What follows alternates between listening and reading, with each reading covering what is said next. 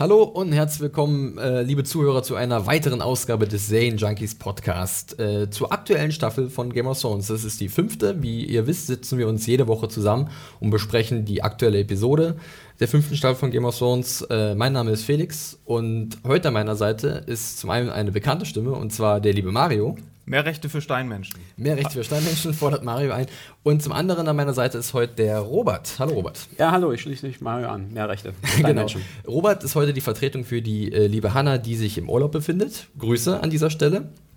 Ähm, und du wirst sie heute hier vertreten. Wir kennen dich eigentlich vorwiegend von Filmjunkies und auch aus einigen Podcasts und Videoaufnahmen sowie aus unserem Talkformat zur fünften Staffel von Game of Thrones, äh, Talk by Comet. Da warst du ja auch schon mal dabei. Genau, bisher einmal und das ist auf jeden Fall eine der Serien, die ich auch regelmäßig gucke. Ja, genau. Diese, diese Filmjunkies sind ja auch komplett verwöhnt, was Production Values angeht. ja, stimmt, ja. Mal sehen, ob äh, Robert hier heute kritische äh, Worte findet, obwohl, äh, so viel sei vorweggenommen an meiner Stelle. Ähm, Kill the Boy war ziemlich gut. Ja, Spoiler. Ja, ziemlich, ja, kleiner Spoiler. Gut. Ziemlich, ja. ziemlich gut. Meine Lieblingsfolge bisher von der Staffel jetzt. Okay, da können wir ja nachher wirklich dann äh, voll in die Tiefe gehen. Wir machen erstmal wie immer ein bisschen was zum Feedback, was in der letzten Woche reinkam.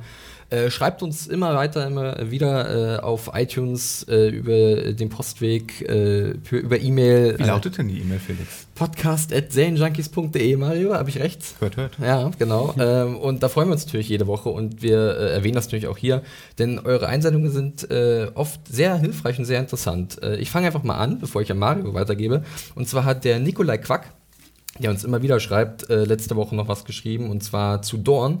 Wir hatten ja ein bisschen darüber diskutiert, äh, du, Mario, Hanna und ich, über Dorn, wie uns der erste Eindruck so gefallen hat. Und äh, er fand halt eigentlich, dass diese Küstenregion ziemlich glaubhaft war und dass er halt nicht sofort auf Wüste erwartet hatte, weil sie eben direkt an der Küste waren, Jamie und Bronn. Und ähm, er hatte sich aber auch gewünscht, dass vielleicht die, die Sand Snakes ein bisschen besser eingeführt werden würden. Also da hatten wir ja auch dann den Konsens, dass wir da nicht ganz so begeistert waren, ähm, mit der Einschränkung, dass zumindest ich mir hoffe, dass da noch was kommt. Ja, ansonsten hat er dann noch ein bisschen, ist er noch ein bisschen eingegangen auf den äh, Kampf der Sons of the Harpy gegen die Unsullied, ähm, was er dann auch äh, sehr gut verglichen hat, und zwar mit der Schlacht bei de, äh, den Thermophylen, Thermopylen, wo 300 Spartaner und ca. 1000 Griechen mehr als 100.000 Perser zurückgeschlagen haben. Wir kennen es aus dem Film 300. Ähm, da war dieser Kampf auf engen Raum mit äh, Sperrwaffen, ist ja eigentlich ein perfektes Beispiel, dass es doch gut funktionieren kann. Da waren wir uns ja letzte Woche ein bisschen unsicher. Ja, danke Nikolai für diese sehr informative E-Mail. Äh, Übrigens, was die Sandsnacks angeht, haben wir ziemlich viele Nachrichten ja, bekommen, da wollte uns, ich auch noch drauf eingehen, genau. die uns bestätigt haben in unserer Meinung, dass das so Mittel war. Richtig, genau. Mhm. Ansonsten Nikolai Quack noch mit einem schönen kleinen Zusatz unter seiner E-Mail für äh, ihn bist du, Mario, der Masterile unseres Podcasts. Ist das nett oder nicht nett? Ich weiß, ich weiß, ich habe es auch gelesen. Ich wusste nicht genau, was ich davon halten soll. Ist meine Stimme hat wow. du kriegst es wirklich sehr gut hin, das muss ich dir lassen. Äh, ja, ich gebe erstmal an Mario ab, der hat nämlich auch noch eine interessante Achso, ja, ich, ich stand ja äh, letzte Woche, falls ihr euch erinnert, ein bisschen auf meiner Seifenbox und habe mich, ein bisschen, hab mich ein bisschen gefragt, wie ich das finde, dass äh, in der Welt von Game of Thrones mit so einer mehr oder weniger Selbstverständlichkeit so eine, so eine ähm, so Homophobie auch vorherrscht, obwohl ja geschichtlich gesehen ganz viele unterschiedliche Varianten es gab, wie mit dem Thema umgegangen ja. wurde, mit gleichgeschlechtlicher Liebe. Und da war ich mir nicht ganz sicher, wie ich das dann fand, als ähm, Loris dann eingekerkert wurde, mhm. von, weil äh, die religiösen Fanatiker da auf einmal die Oberhand bekommen. Und habe da ja eine ganze Weile geredet darüber. Hab da, haben dann da auch ein paar Nachrichten zu bekommen. Äh, zum einen ähm, von dem Dennis, der äh, sehr schön mit dem Betreff Game of Walks geschrieben hat. das, äh, das, das, hat mich sehr gefreut, weil er meinte, äh, die Serie müsste ja so heißen, weil äh, bei mir ja alles eine große Walk-Verschwörung ist. Robert Baratheon was ein Inside-Job, sage ich nur. Ja. Und ähm, er schreibt unter anderem, äh, dass er äh, mir da auch etwas widersprechen würde, denn Oberyn spricht in Staffel 4 zum Beispiel auch davon, dass äh, in Bravos im Prinzip jeder mit jedem rummachen kann und dies kein Problem ist. Und äh, ja, das habe ich Hat natürlich. Hat er Bravos geschrieben oder Dorn? Nee, Bravos. Mhm. Aber stimmt, er meint, er meint. Er meint äh, wahrscheinlich eher Dorn, oder? Ja, aber ich glaube, in Bravos ist es auch gut möglich, vielleicht ja. ähnlich. Aber stimmt, ich habe, äh, ich hatte Oberyn und seine ja. Ansprache in Staffel 4 komplett verdrängt, wahrscheinlich, weil ich noch so traumatisiert war. und ähm, ähnliches hat dann Johannes geschrieben, der uns wieder geschrieben hat der jetzt zum wiederholten Mal hier äh, vorkommt, der fand meinen kleinen äh, Exkurs äh, dann doch ganz interessant, äh, wollte mir aber trotzdem widersprechen, denn er hat im Grunde das Gleiche dann gesagt ähm, und schreibt, le äh, lediglich Tywin Lannister lehnt Homosexualität vollständig ab, aber der lehnt auch ansonsten alles ab, was auch nur im entferntesten Spaß. Ja. Äh, Im Kontrast dazu haben sich Oberyn Martell und Olenna Tyrell äh, nee, Oberyn Martell und Mhm. Olenna Tyrell, so Genau.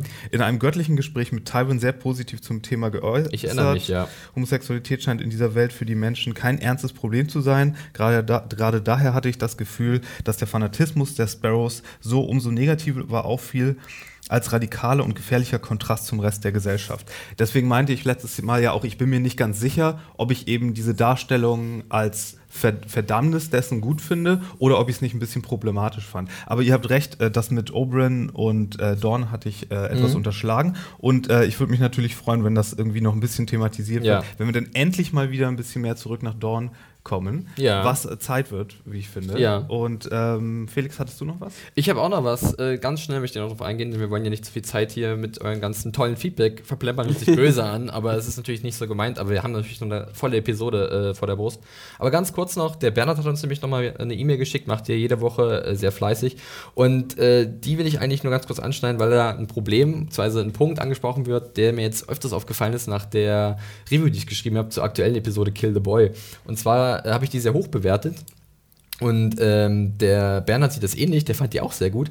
Wundert sich aber, dass ich halt nicht die volle Bewertung gegeben habe, weil mir halt äh, Darsteller wie zum Beispiel Lina Headey oder Nicola Castavallo gefehlt haben in dieser Episode, die ich hätte mal aussetzen. Und äh, das war ganz oft, habe ich ganz oft gelesen jetzt in den Kommentaren. Da muss ich euch, äh, muss ich ganz kurz das ein bisschen revidieren. Äh, vielleicht kam es ein bisschen missverständlich rüber. Ich äh, habe das gar nicht so gemeint, dass ich da einen Punkt abzugebe, weil diese Figuren fehlen und diese Charaktere und Darsteller fehlen, sondern weil ich einfach glaube, dass man mit so welchen Darstellern sogar noch eine Stufe höher gehen kann in einer Episode, also von der Wertigkeit. Also dass jemand wie Lina Headey mit ihrem Schauspiel wirklich noch das letzte etwas rauskitzeln kann aus einer Szene und dadurch die Episode noch einen Sprung machen kann, sogar noch über diese Episode, wie wir sie jetzt haben, Kill the Boy. Außerdem ist, ähm, ist der Sprung von 4,5 Ist auch 5 minimal. vielleicht noch, aber vielleicht auch noch sogar ein bisschen bedeutungsschwangerer, Ja. weil 5 Sterne dann wirklich für Alles ist da, mehr geht dann nicht. Genau, mit den Deswegen, allerbesten also, Episoden der Serie dann eigentlich ja. auch. Mit. Ja, ansonsten gab es noch Kommentare und zwar, weil ja letzte Woche eine E-Mail kam, äh, dass wir vielleicht aufpassen sollten mit den ganzen Details, dass wir uns nicht verzetteln. kamen jetzt lustigerweise ganz viele Kommentare, die sich wünschen, dass wir viele Details machen und das werden wir auch weiterhin tun, also dass wir auf viele Details eingehen. Aber ich kann auch die Kritik zuvor nachvollziehen, denn wir müssen aufpassen, dass wir die Waage halten, dass es halt nicht zu lange wird. Äh, und ganz viele Leute in den Kommentaren haben sich halt noch geäußert zu den Sand Snakes, das Thema hatten wir gerade.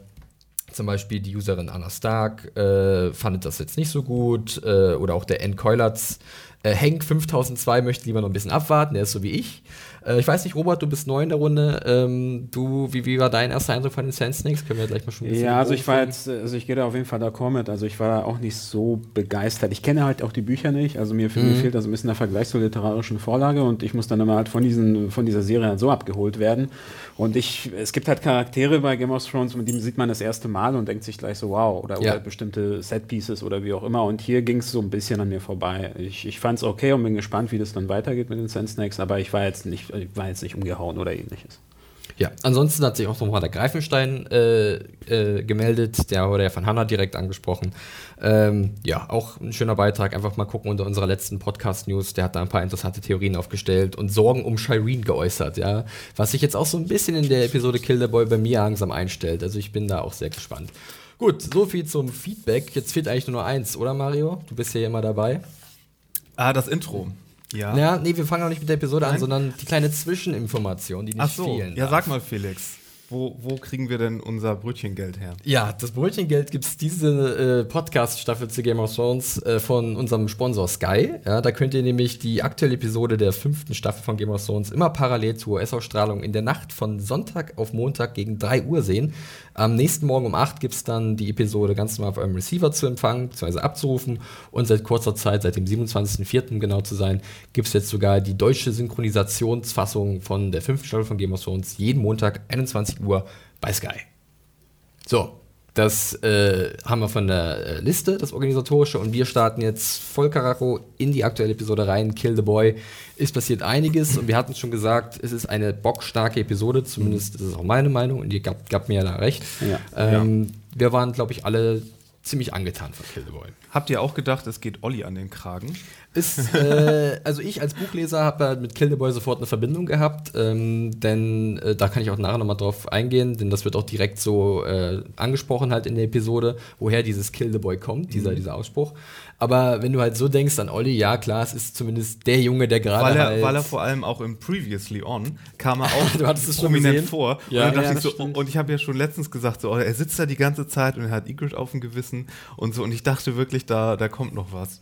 Und zumal er ja hier auch so ein bisschen antagonistisch wurde, Ja. als es darum ging, dass die Wildlings da jetzt involviert werden sollen. Genau. Ich dachte, Es war, ist auf jeden Fall keine schlechte Schlussfolgerung gewesen. Da können wir gleich gerne noch ein bisschen drüber sprechen. Zunächst aber wie immer, äh, Mario hat es schon gesagt, das Intro.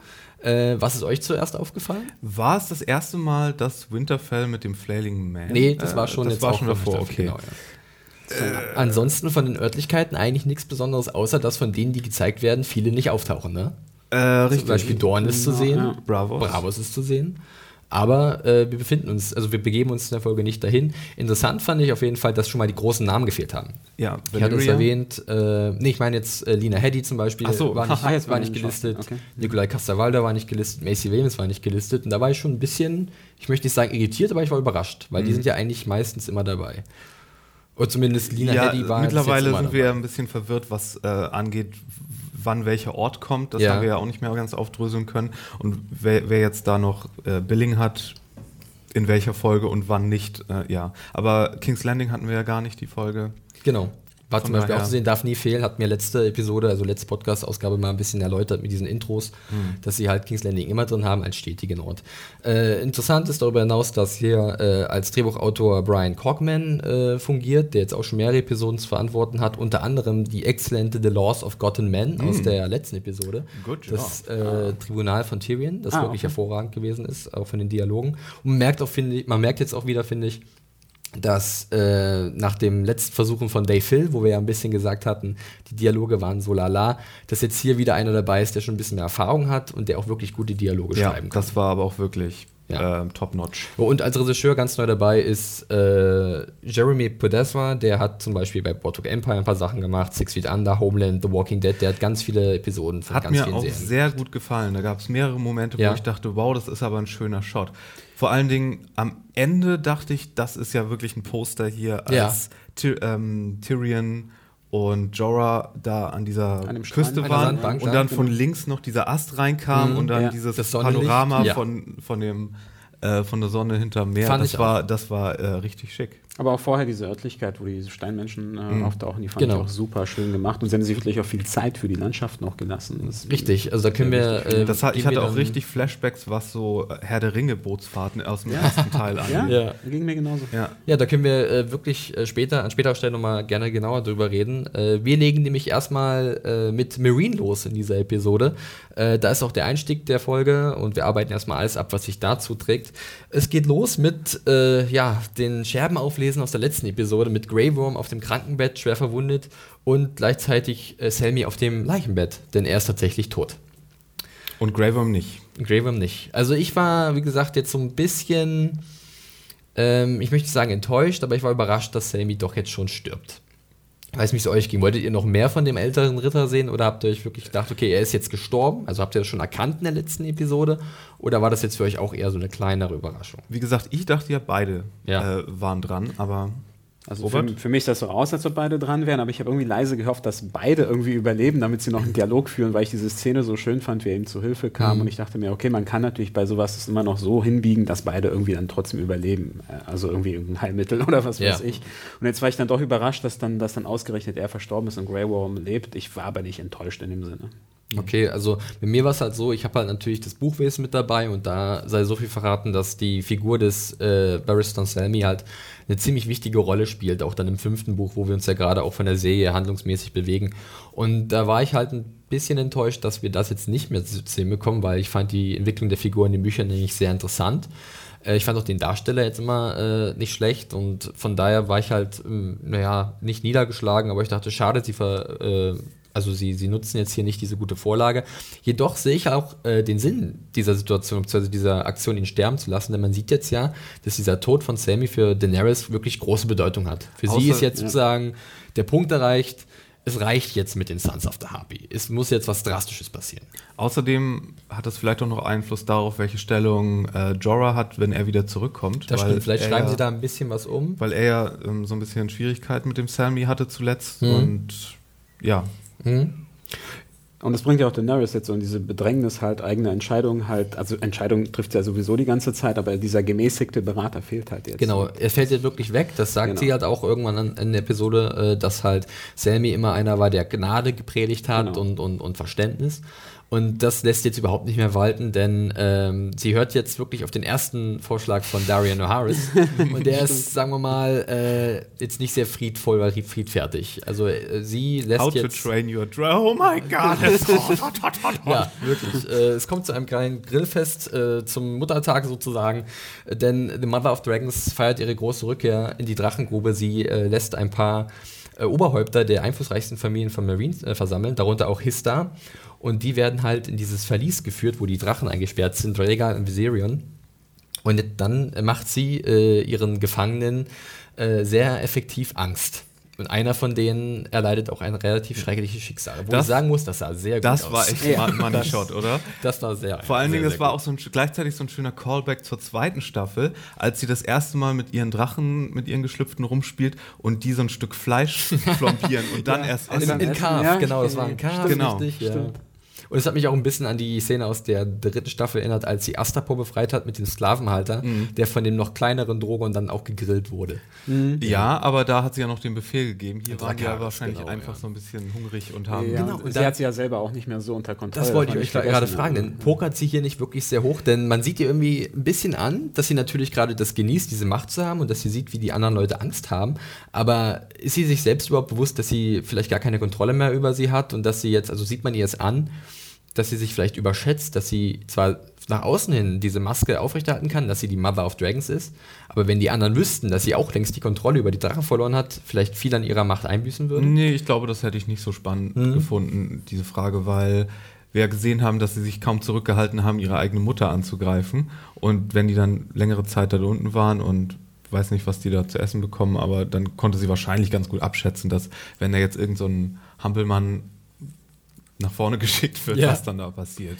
Ja, Ich mich hat das ein bisschen irritiert, muss ich sagen. Wenn man ja, ich weiß nicht, war das die zweite oder dritte Folge, wo sie am Ende, das ist glaube ich sogar die erste, wo sie am Ende ins Verlies geht und dann Ja. wieder so angsterfüllt rausrennt. Und ich dachte schon, dass die Drachen sich vielleicht in so einer Weise verhalten, dass sie sich auch ihr gegenüber feindselig verhalten, dass die anderen das dann sehen. Das äh, hat mich so ein bisschen irritiert, dass sie die ganze Situation so vollkommen unter Kontrolle hat Ja. und das genauso abgelaufen ist, wie sie es geplant hat, obwohl man vorher gesehen hat, dass sie die Drachen überhaupt nicht unter Aber irgendjemand hat auch angemerkt, als ich meinte, ähm, das mit den Ketten ist ja doof, weil die könnten ja trotzdem Feuer speien, dass sie Genau. ja sowieso äh, feuerresistent ist. Eigentlich schon, ja. Die Unburned wird sie ja auch genannt. Ne? Die, die sozusagen nicht, das war ja die, ihre Feuerprobe wirklich in der ersten Staffel, als sie dann am Ende aus diesem Scheiterhaufen hervorgekrabbelt ist mit den drei Drachen um sich herum. Und Das- die hatte ja keine schweren Verletzungen. Ja, hast natürlich völlig recht. Bloß es geht ja nicht nur um ihr eigenes Leben, sondern darum, dass sie da erstmal so ein Exempel statuieren will, dass die anderen sehen, sie hat die Kontrolle und natürlich wollte sie bestimmt auch nicht, dass dort alle plötzlich verbrannt werden. Nur sie nicht, weil sie Also feuerresistent sagen, ist. ich, ich würde auch sagen, es ist für sie äußerst gut gelaufen, denn Ja, so genau. krass wie die Drachen gerade draußen hätte das so alles ordentlich nach hinten, gehen, äh, hinten losgehen können.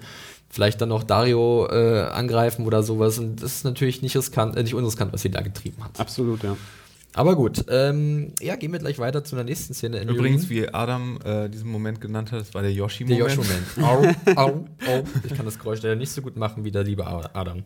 Aber gut, ähm, gehen wir weiter äh, zu einer weiteren Szene in Marine. Und zwar äh, befinden wir uns dann nochmal bei Grey Worm an seinem Krankenbett.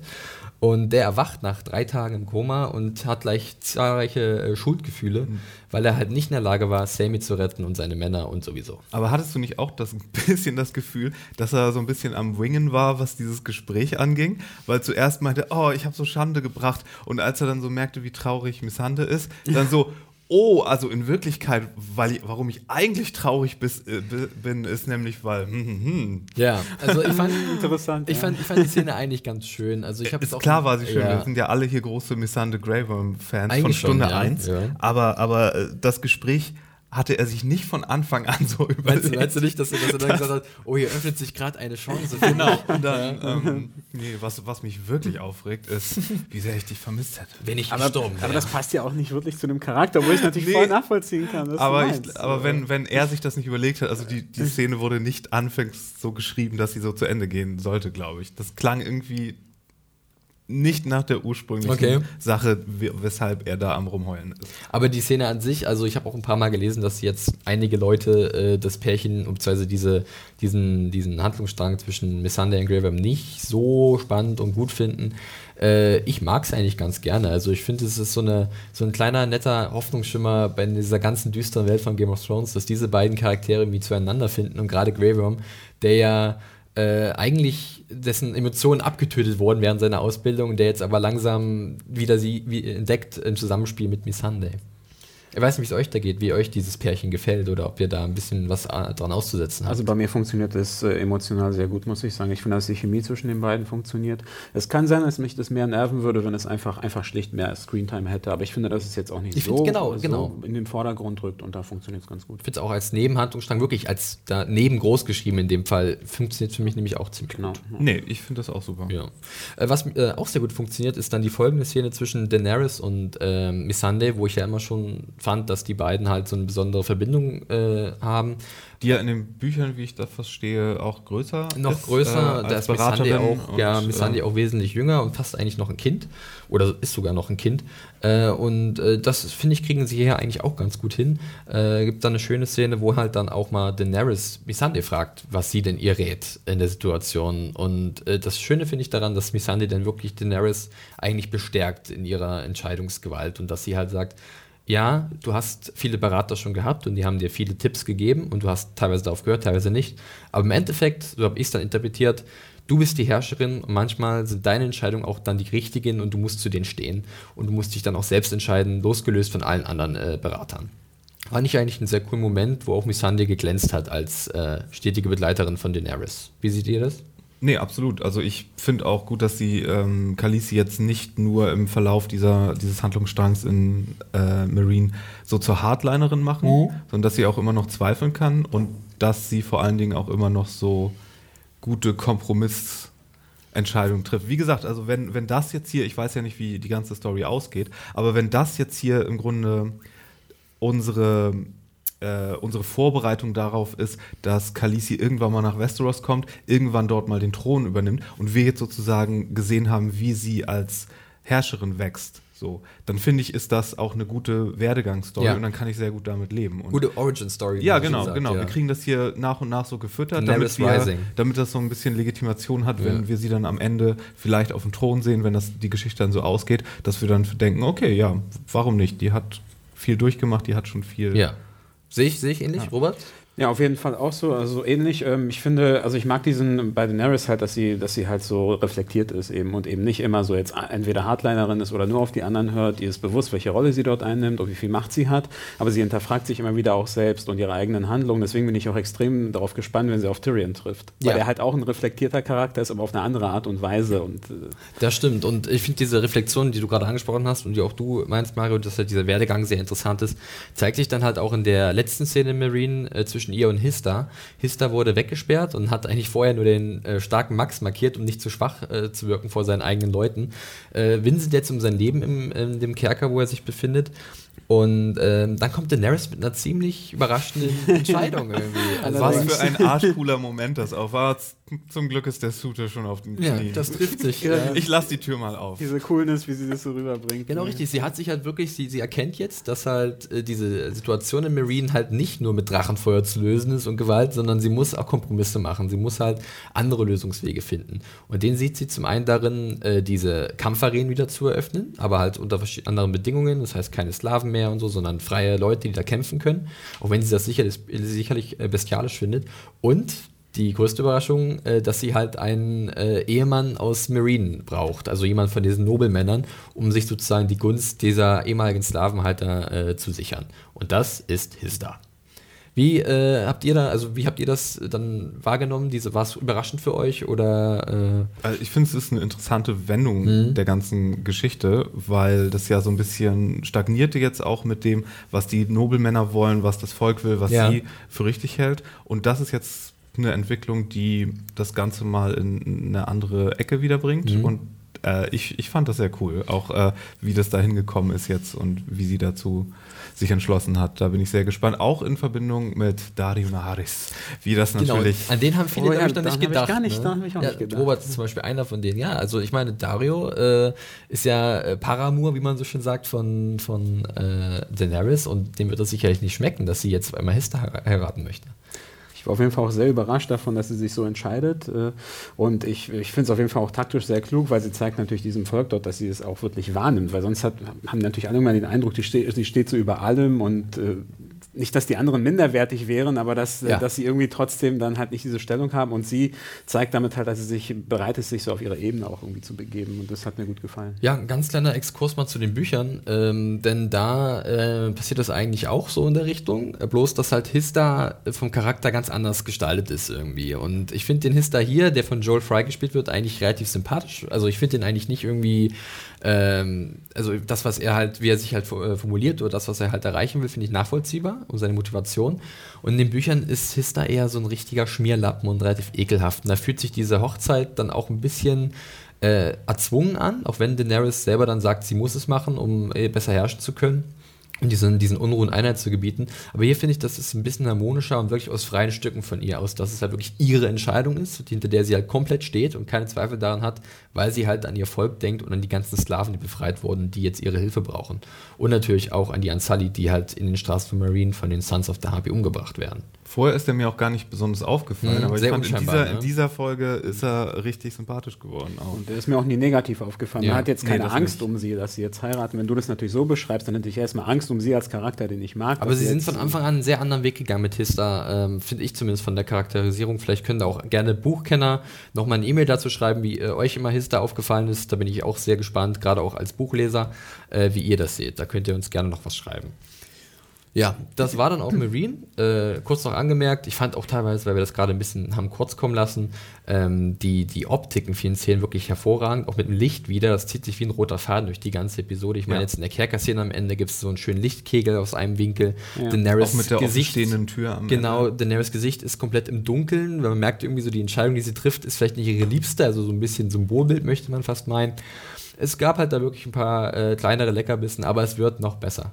Leckerbissen. Versteht ihr? Haha. Hm. Haha. Haha. Haha.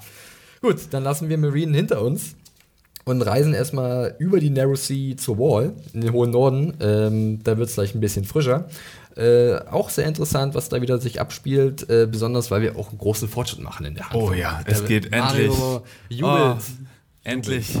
Ich habe ja die ganze Zeit schon dafür plädiert, dass Stannis doch nicht bitte endlich so bald wie möglich los soll, damit wir nicht wieder eine ganze Staffel an der, an der Wall da rumhocken. Und jetzt geht es endlich los. Und er sagt jetzt so, jetzt aber alle mhm. nochmal aufs Klo und dann geht's, geht's aber los.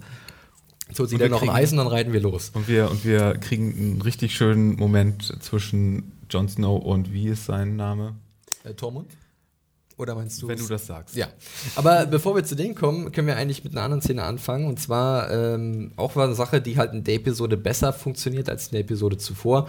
Und zwar die Szenenübergänge. Denn nach der Szene in Marine mit den Drachen und dem kleinen Grillfest, was da veranstaltet wird, äh, gibt es dann den direkten Übergang zur Wall zu Ammon, also Master Ammon und äh, Sam. Und äh, da liest Sam gerade Ammon sozusagen so ein, so ein äh, Zettelchen vor, so eine Nachricht über Daenerys, wie sie sich gerade im Marine schlägt. Und das fand ich eigentlich ganz cool, weil direkt diese Brücke geschlagen wird. Da ja Master Aemon auch ein Targaryen ist, wie wir ja wissen aus äh, älteren Episoden.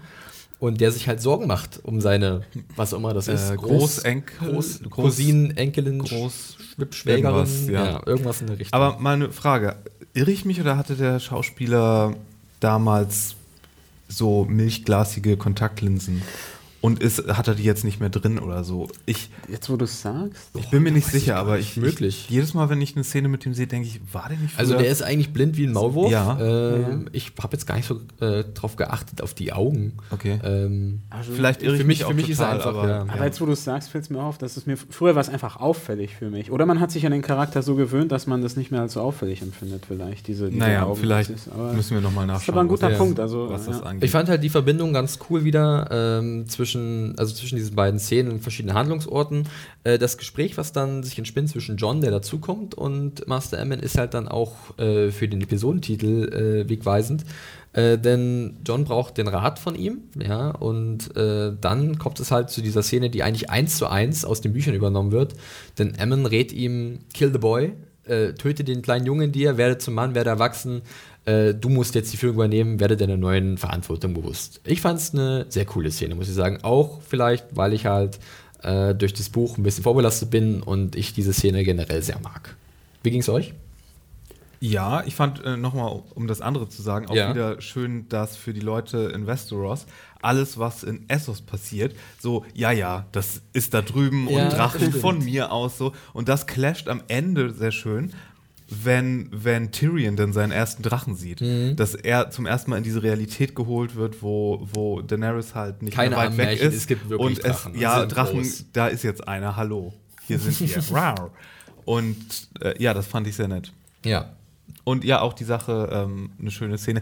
Super viele schöne Szenen äh, an der Wall diesmal. Mhm. Ja. Ungewöhnlich viele schöne Szenen an der Wall. Sonst sind das ja immer diese Szenen, wo man so ein bisschen, ja, jetzt sind wir an der Wall. Aber sowohl die als auch mit Sam und Stannis, die fand ich auch Mhm. Die fand ich auch komplett super. Ja, da können wir und gleich noch dann, was ich eben noch gesagt habe, und dann auch mit der kleinen Tochter von Stannis Shireen und, äh, und Davos. Sir Davos. Ja. Alles gute Szenen. Das heißt nicht überhaupt äh, bei den Locations an sich sehr viel Zeit, weil ich weiß auch nur so ein Gefühl vor mir, aber dass sie an einer Location viel länger verweilen und dort sehr viele einzelne Szenen sind, ohne dass es vorher noch irgendwie Das ist zurückwechselt eine oder gute so. Beobachtung, ist mir jetzt auch schon oft aufgefallen in der fünften Staffel. Äh, bewegen uns gar nicht mehr so viel hin und her durch Genau. Westeros und Essos, sondern bleiben an vielen Orten, weil halt da auch viele Charaktere jetzt interagieren. Durch diese Zusammenführung vieler Fi- Figuren, die vorher noch nie aufeinander getroffen sind, äh, spielen sich jetzt halt verschiedene Handlungsstränge oft an einem und denselben Ort ab. Das siehst du an der Wall, das siehst du in King's Landing, das siehst du äh, dann auch teilweise jetzt in Essos und also es ist schon, es ist schon äh, Es war in- eine interessante Entwicklung auf jeden Fall. In dieser Folge auf jeden Fall noch extremer als vorher, dass wir Mhm. so viel Zeit vor allen Dingen an der Wall, vor allen Dingen äh,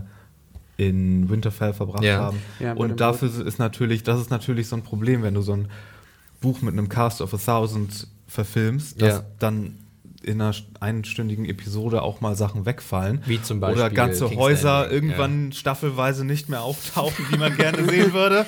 Erinnerst du das House of Black and White meinen, Mario?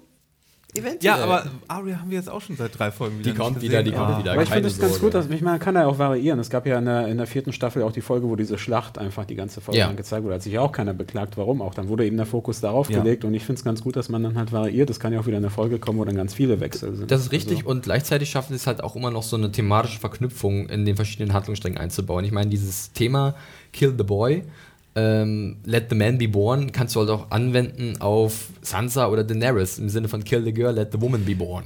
Stimmt, also sprich, äh, du musst jetzt äh, erwachsen werden, niemand hilft dir mehr, du bist jetzt in einer einzigartigen Position und die Entscheidung liegt jetzt bei dir. Das siehst du bei John ganz eindeutig in diesen, dieser Episode, das siehst du bei Daenerys ganz eindeutig und selbst bei Sansa kann man schon erkennen, dass sie jetzt äh, sozusagen das kleine Mädchen, was sie früher da komplett äh, sich davon verabschieden muss und in eine neue Position hineinwachsen muss, um zu überleben an in Winterfell. Mir fällt gerade noch ein, Kill the Boy hat, könnte sich auch auf den Sohn von Bruce Bolton oder aber Es gibt sehr oder viele Dings, um, Möglichkeiten. hier oder ähm, Ramsey beziehen, weil Ramsey hat ja vielleicht Pläne hm, und ja, da, andersrum. da können wir gleich gerne noch drüber sprechen. Finde ich stimmt. auch sehr Auf jeden Fall finde ich diese Das- Metapher auch super. Ja. das ist wie mit der letzten Folge der letzten Staffel The Children, wo Ja. der Titel sich auf so viele Szenarien anwenden Die ließ. Children of the Forest, äh, Ja. die Drachen, die verbliebenen Tyrion. Starkinder, Tyrion als Kind von Tywin. Das schaffen sie wirklich sehr gut hier. Äh, da muss man auch Drehbuchautor Brian Cockman ein Kompliment machen. Äh, das ist alles sehr durchdacht und deswegen fühlt sich die Episode insgesamt auch, glaube ich, wesentlich runder an Ja. als in der letzten Episode. Allerdings. Also Kudos. beziehungsweise als die letzte Episode. Kudos, Sir. Ja, äh, machen wir aber erstmal mit der Wall weiter und zwar mit dem Gespräch zwischen Tormund und John. Du hast es schon erwähnt, sieht wieder sehr hervorragend aus, äh, wie das Licht halt durch diese quadratischen Fenster fällt.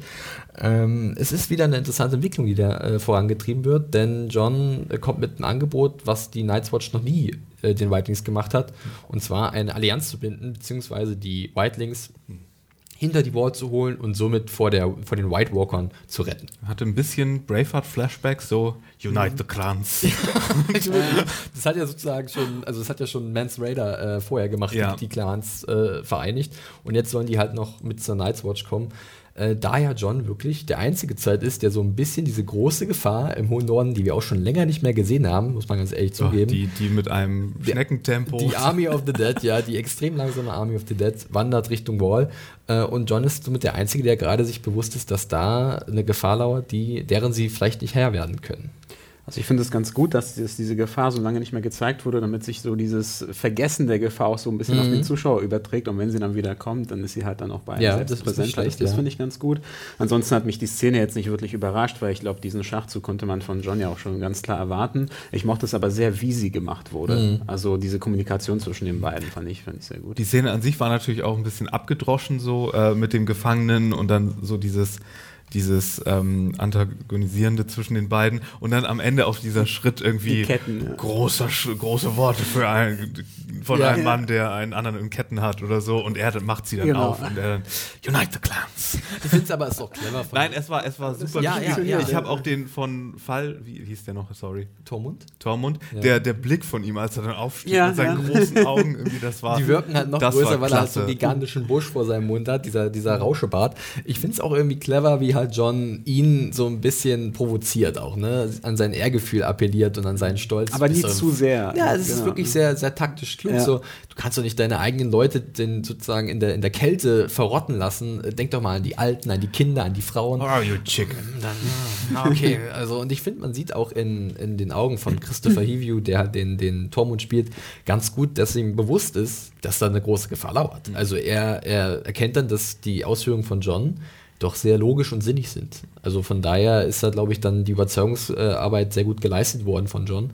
Und dann soll er jetzt halt mit äh, Tormund zusammen nach Hardhome aufbrechen. Ja, und, und John verschwindet schon wieder in den Norden. Darf schon wieder und nicht. Da äh, befinden sich nämlich die restlichen Truppen oder restlichen Whitelings von Mans Raider und äh, die müssen gerettet werden. Ich finde sowieso mal erstaunlich, ich meine, Mans war ja auch so ein sehr vernunftbegabter Mensch, sage ich mal, genauso wie Tormund jetzt, dass das gerade die Wildlings, die da halt das Sagen haben, Ja. schon immer so als sehr, als sehr vernünftige Zumindest die Menschen beiden, ja. Zumindest die beiden, aber ich meine, es sind halt nun mal sehr hochgestellte Leute dort und Man darf nicht vergessen, vor einer halben Staffel hatten wir noch äh, eine ganze Episode nur dafür, wie die Whitelings Castle Black angreifen. Und das ist halt beim Genau. Zuschauer noch präsent und deswegen ist diese Ablehnung gegenüber des Plans da auch nicht so. Genau, das nämlich, deswegen finde ich auch die folgende Szene eigentlich ganz gut, denn dieser Hass der Night's Watch auf die Whitelings, denn John erzählt ja dann seinen Plan, seinen, seinen äh, Black Brothers, ähm, dieser Hass auf die Whitelings ist nachvollziehbar. Äh, wird ja halt dann auch nochmal gut illustriert am Beispiel von Olli, dem kleinen Jungen, dessen Eltern umgebracht Ja. wurden. Tickende Zeitbombe, dieser Junge. Ich, Tickende aufpassen, aufpassen sollen, ja. äh, da, da hast du einen dann rein. Das ist so ein bisschen, man bekommt so ein kleines ungutes Gefühl bei ihm, weil man merkt langsam, von allen Seiten äh, äh, geht so ein bisschen die, die Unterstützung verloren. Ich meine, selbst Ed steht jetzt auf, ihr erinnert euch, der äh, Ja. sein, sein Adjutant, möchte ich fast meinen, oder sein, sein Gehilfe, der mit den etwas längeren Haaren. Ähm, Sehr loyal. also sehr loyal immer, wirklich und sagt, aber sie, die Whitelings haben beim letzten Angriff haben sie Gran getötet, sie haben Pip getötet. Wir können nicht mit ihnen äh, zusammenleben und man merkt halt selbst die treuesten, bis auf vielleicht Sam, der halt wirklich ihn noch unterstützt, ihm langsam abhanden gehen. Und das ist so ein, das ist nicht ungefähr. Was ich dabei halt auch so tragisch, aber auch so irgendwie so interessant finde, ist natürlich, dass, dass es jetzt nicht nur daran liegt, sie lehnen die ja nicht ab, weil sie, sie angegriffen wurden, nicht nur, sondern Mhm. Ja. sie haben auch dieses Misstrauen gegenüber John, weil er halt so viel Zeit bei dem verbracht Ja. hat, was mittlerweile eigentlich gar kein Thema mehr ist. Das wird ihm ja gar nicht mehr vorgeworfen, aber es schwebt trotzdem so irgendwie im Raum drin, dass er auf ihrer Seite steht, weil er diese, diese Zeit dort verbracht hat. Genau, und natürlich schwingt auch diese, diese, diese Angst vor den Whitelings, die seit über tausenden von Jahren halt geschürt wurde, weil sie halt immer wieder den, den Norden angegriffen haben. Beziehungsweise, sie kommen ja eigentlich aus dem Norden, sie sind ja der Norden, haben sie auch mal in älteren Episoden gesagt, den Süden von sich aus angegriffen Ja. haben. You're not the North. Genau, äh, und, und diese Angst wurde natürlich von Generation zu Generation weitergegeben und jeder hat irgendwann verloren durch Angriffe von, von Whitelings oder so. Und deswegen kann ich auch nachvollziehen, dass halt wirklich der ganze Saal sich dagegen ausspricht. Aber Coldness is, is arriving. Ja, ganz auffällig übrigens, wo du es gerade sagst, ist It's about to get cold wieder. Ne? Winter is coming äh, fällt, glaube ich, mehrfach in der Episode und ja. es ist wieder so ein Zeichen, dass uns was Großes bevorsteht, finde ich. Also so diese Art Foreshadowing. Ähm, so oft wie es hier erwähnt wird, muss da irgendwas demnächst kommen. Die großen, also jetzt wir, gehen wir langsam an die Fleischtöpfe ran, wie man so schön sagt. Also es kommen, glaube ich, jetzt große Sachen auf uns zu. Und natürlich John, noch eine interessante Neben- äh, äh, oder eine Randnotiz, ist wieder die Parallele zu seinem Vater. Ne? Er sagt, auch wenn alle gegen ihn sind, er ist der Anführer, das ist die einzige richtige Sache, die man machen kann, die Wildlings retten, um sich selbst sozusagen vor einem größeren Schicksal zu bewahren, oder größeren äh, Angriff zu bewahren, der, der White Walker ähm, er ist halt ein ehrbarer Mann, steht zu seinem Wort und wird das durchsetzen, was auch immer. Aber wie es bei Eddard ausgegangen ist, wissen wir ja. ja. Jetzt bin ich gespannt, wie John sich gegen seine eigenen Leute durchsetzen wird. Du und Hannah, ihr wart ja letzte Woche auch schon so angetan von Stannis, wie er mhm. immer mehr vorbereitet wird, darauf ein interessanterer reicherer, ähm, sympathischerer Charakter zu werden. Und hier jetzt auch wieder. Er kommt ja. da rein äh, in seiner Szene mit Sam, ähm, sieht, dass er nicht wie ein Krieger aussieht, aber weiß das gleich, gleich für sich auszunutzen. Er äh, sieht dann, was ja. er alles rausbekommen hat und sagt dann, keep reading. Genau, äh, guter mhm. Übergang zu der nächsten Szene, über die ich mit euch sprechen wollte. Und zwar ist es halt die Szene mit äh, Sam und Stannis. Zuvor sehen wir halt Gilly und äh, Sam zusammen da sitzen und es wird halt so ein bisschen palavert über die tollen Bücher, die es da gibt und dass Sam ja immer ganz gerne ein Master werden, Meister werden wollte und nach Oldtorn reisen möchte um das, oh, wollte, um zu studieren. Und dann kommt Stannis dazu, Gilly ist sofort weg. Fand ich auch ganz witzig. So, der mag ja Wildlings nicht so gerne, also hüppel ich mal schnell fort. Und ich fand die Szene auch sehr cool, denn man hat irgendwie gemerkt, dass Stannis jetzt Sam nicht, äh, also er respektiert ihn für das, was er tut, auch wenn er halt kein großer Krieger ist oder so, sondern er weiß ganz genau, dass die Aufgabe, die Sam erfüllt, Informationen sammeln, wie man die White Walker besiegen kann, extrem wichtig sein wird.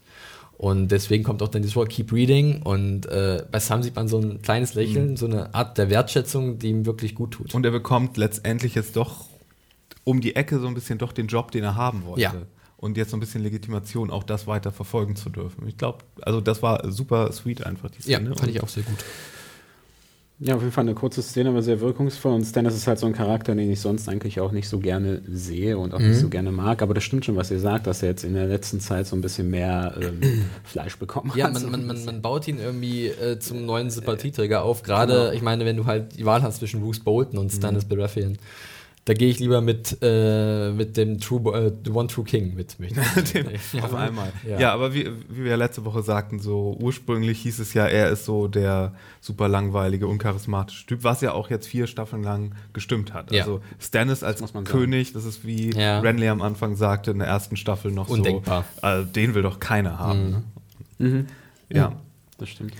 Und äh, noch eine kleine äh, wieder äh, Bemerkung dazu, äh, da ja Sam davon erzählt, dass er gerne äh, Meister geworden wäre, äh, ist vielleicht so ein kleiner Hinweis in Richtung Bücher. Ich möchte da gar nicht zu sehr drauf eingehen. Ich bin mal gespannt, ob sie da noch was machen, was halt in den Büchern mit Sam ist, aber ich glaube es fast nicht. Also ähm, Buchleser wissen, was ich meine. Alle anderen Interessierten googelt am besten selbst mal. Ich möchte jetzt hier nichts viel vorwegnehmen. Wer weiß, was noch kommt. Ich bin da auf jeden Fall sehr gespannt. Ja, dann geht es auch schon fast los Richtung Winterfell. Es gibt noch ein kleines Gespräch zwischen Davos oh, und Sir Davos, ey. Ach, gut geil, Davos. Der ähm, ist echt. Ja, ich mag ihn eigentlich auch sehr gerne. Äh, leider ist er bis jetzt noch nicht so viel aufgetreten in der fünften Staffel. Nur zwischendurch mal hat er mal eine Szene mit John gehabt, wo er halt, äh, ihm gesagt hat, Junge, der Stannis sieht was in dir und es ist jetzt deine Zeit gekommen, um einzuschreiten ähm, ja, hier äh, äußert immer wieder Bedenken, denn äh, Stannis nimmt neben Shireen und seiner Frau Celise auch Melisandre mit äh, auf den Feldzug nach Winterfell. Und bei mir stellt sich wirklich so ein bisschen Angst um Shireen ein, muss ich mhm. zugeben. Also ich weiß nicht, wie es euch da geht. Es, sie, sie, ist halt auch schon sehr oft jetzt aufgetreten in der fünften Staffel. Ja. Äh, wurde sehr oft zum Thema gemacht als Tochter des Königs. Wie wir wissen, Königsblut äh, verführt Wunder äh, in Melisandres Händen. Und ich möchte da nichts beschreien, aber ich habe so ein bisschen die Sorge, dass vielleicht Melisandre da einen Plan hat, mit Shireen irgendwas zu bewirken. Na, ich weiß nicht, vielleicht müssten wir eher auch um die Frau Angst haben. Ah, da habe ich keine Angst. ja, die finde ich auch so schlimm. Die kann weg. Fort, fort. So naja, okay, aber ich meine.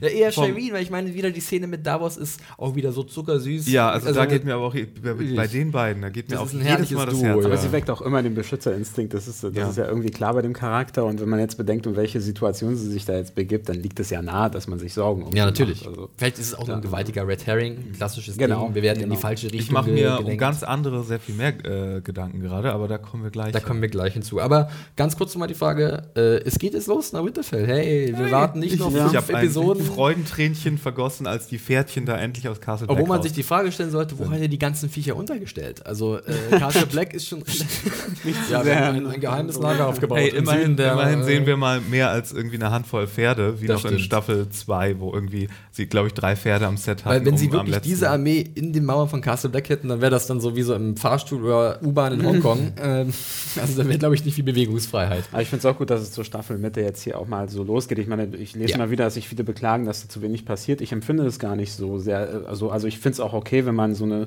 Staffelhälfte, von mir aus auch eine ganze Staffel, als so eine Art Vorbereitung auf was Großes inszeniert. Aber trotzdem war ich auch froh, als ich dann gemerkt habe, okay, jetzt geht es hier auf was, auf was Großes zu. Genau, geht's mir, geht's uns, glaube ich, allen ähnlich. Das war sehr cool. Sah auch, äh, beziehungsweise es sah nicht nur sehr cool aus, es war auch sehr episch wieder. Die Musik, wie sie eingesetzt ist und wie dann diese Truppen sich auf den Weg machen. Ich bin happy. Vor allem, Ja. Ja. ähm, da war ja auch diese Melisandre Musik, die hat immer so diese, diese, diese Uh, bestimmte Melodie, die ich so großartig finde. Und die kam dann auch so mit ein bisschen mehr Bombast gemischt. Insbesondere, so, sorry Mario, bevor du was sagst, das, sonst vergesse ich das. Ähm, besonders auch der Blick von Melisante in Richtung Jon Snow, der abschließende, wo man auch so das Gefühl hat, naja, also da ist noch nicht irgendwie die letzte Messe gelesen, also da könnte noch was kommen. Ja. Also ist zumindest mein Eindruck, weil diese die, Carice van Houten hat ja so einen, so einen sehr, also sehr markanten Blick immer und einen sehr markanten Gesichtsausdruck. Und gerade wenn sie dann Jon Snow nochmal fixiert bei ihrer Abreise, da geht dann so ein bisschen, äh, stellen sich da die Haare zu Berge. Weil es auch so was Persönliches hat, weil er Ja, eben versucht hat, ihn zu verführen. ist Das ist, schwer, glaube ich, nicht nur diese schwer, Funktion, die er für sie genau, erfüllen sollte. Ich genau. glaube schon, dass da auch so mit, mit auch, Diese sexuelle Anspannung dass das oder ihr, sowas, ihr ja. Mhm. Stolz vielleicht auch verletzt. Das könnte ich mir vorstellen, dass das mit reinspielt. Ja. Du wolltest noch ausholen, bevor Robert dir unglaublich unhöflich ins Wort gefallen ist. Äh, nein, schlimm, nein, das bringen wir später noch. Das bringen wir später. Okay, äh, Stannis macht sich auf den Weg nach Winterfell. Wir sind ein bisschen flinker, wir machen das jetzt schon. Äh, und sind, kommen an, äh, aber nicht direkt in Winterfell zunächst, sondern vor den Toren in der Nähe. Äh, und zwar in so einer Art, ja, was ist das? Wie so eine, wie so eine Hofwirtschaft oder eine Unterkunft, wo wir Brienne und Podrick sehen. Äh, eigentlich nur eine ganz kleine Szene. Aber auch toll. Tolle Brienne-Szene. Eigentlich auch eine tolle Brienne-Szene, weil man äh, da nochmal sieht, wie äh, zielorientiert sie jetzt wirklich ist. Sie sagt, also sie gibt nicht auf. Das ist ja immer das Tolle an dieser Figur, beziehungsweise das Beeindruckende. Egal, was ihr widerfährt, sie gibt einfach nicht auf. Äh, Das kann natürlich auch selbstzerstörerisch sein. Ne? Das kann sie in Teufels Küche bringen. Oder vielleicht sogar Podrick irgendwann. Aber hier bleibt sie weiter bestimmt dran, äh, um jeden Preis Sansa aus Winterfell äh, zu, zu befreien. Es gibt eine schöne Aufnahme von Winterfell aus der Distanz, so leicht neblig auch. Ähm, und dann kommt halt so ein Wirt rein. Und an den appelliert sie auch so ein bisschen. Dann sein Ehrgefühl, äh, wir müssen Sansa Stark da rausholen, hilf mir dabei, eine Nachricht zukommen zu lassen. Ja, und das fand ich eigentlich auch ganz cool, weil man merkt irgendwie, der Norden ist wirklich nicht so begeistert von den Boltons und da ist es vielleicht der Hebel, den du ansetzen kannst. Denk an die Starks, the North remembers. Genau. Ja. Das fand ich auch, also, also aus, aus Pen and Paper Rollenspieltagen musste ich daran denken, so du bist jetzt da, du versuchst da rauszukommen und wenn man dann mit dem, mit dem Spielemaster irgendwie interagiert, wenn ich jetzt dann Brienne gespielt hätte, dass man da genau diesen Schritt macht und dann halt irgendwie diesen Di Dialog durch exerziert. Das, das fand ich auch äh, aus dem Grund sehr cool. Nee, aber ähm, ja, freue mich ja über jede Brienne-Szene und das war ein, ein Ja. guter Schachzug und äh, Ja. ja. Robert, Also ich, fand, ich fand dazu? sehr, ich sehr schön, wie sie halt platziert wurde, diese Szene. Es war eigentlich die einzige Szene in der Folge, die halt so ein bisschen kürzer war mit bestimmten Charakteren, Ja. wo halt nicht länger verweilt wurde. Aber dass sie eben vor Winterfell sind und man das aus der Ferne sieht und dann sieht man als Zuschauer, was dort drinnen passiert. Und die beiden wissen das natürlich nicht. Und das, das fand ich deswegen. Stimmt, das war auch wieder sehr gut inszeniert. Genau, da kann man genau. auch Jeremy Podesra als Regisseur eine, ein kleines Lob ausstellen an der Stelle. An vielen Stellen kann man das. Oh, wir sind so am Schwärmen, das ist ja furchtbar. ähm, aber es, es wird, es wird ja wirklich. Aber es wird, äh, es wird eigentlich nur noch. Es gibt noch mehrere Szenen dann zum Schwärmen, zum Beispiel in Winterfell. Denn wir begeben uns halt direkt dann rein in den alten Sitz der Starks, wo jetzt die Botens hausen. Und wir fangen eigentlich an mit so einer klassischen Game of Thrones Sex Position. äh, ne? Also man sieht halt Miranda, äh, die Geliebte von Ramsay, nackt am Fenster stehen und Ramsay halt im Bett liegen. Und äh, es ist halt wirklich eine sehr klassische Methode von Game of Thrones, in die Szene einzusteigen und so ein bisschen Hintergrundinformationen zu vermitteln. Und ich finde es aber auch äh, dann sehr interessant, wie das dann so aufgebaut wird, dass halt auch Miranda nicht weniger Psychopathin ist als Ramsey, dass sich da wirklich zwei gefunden haben und äh, dass sie es gar nicht gut findet, dass jetzt Ramsey mit Sansa vermählt wird. Ähm, wie fandet ihr dann die Szene, das, also wie fandet ihr die Szene generell? Habt ihr dann, also fandet ihr diesen Aufbau zur Spannung, dass Miranda so als neue Konkurrentin in Anführungszeichen von Sansa jetzt etabliert wird oder als gefährliche Variable, die sich vielleicht dann dazu aufschwingt, Sansa eins auszuwischen? Also ich meine, hat ja vorher schon gesehen, dass sie so eine, dass sie zu Ramsey so eine, so eine Verbindung hat. Mhm. Es gab ja schon Szenen, allerdings habe ich sie noch nie als so stark wahrgenommen, also dass sie so sehr für ihre, sich, für ihre Ziele irgendwie einsetzt.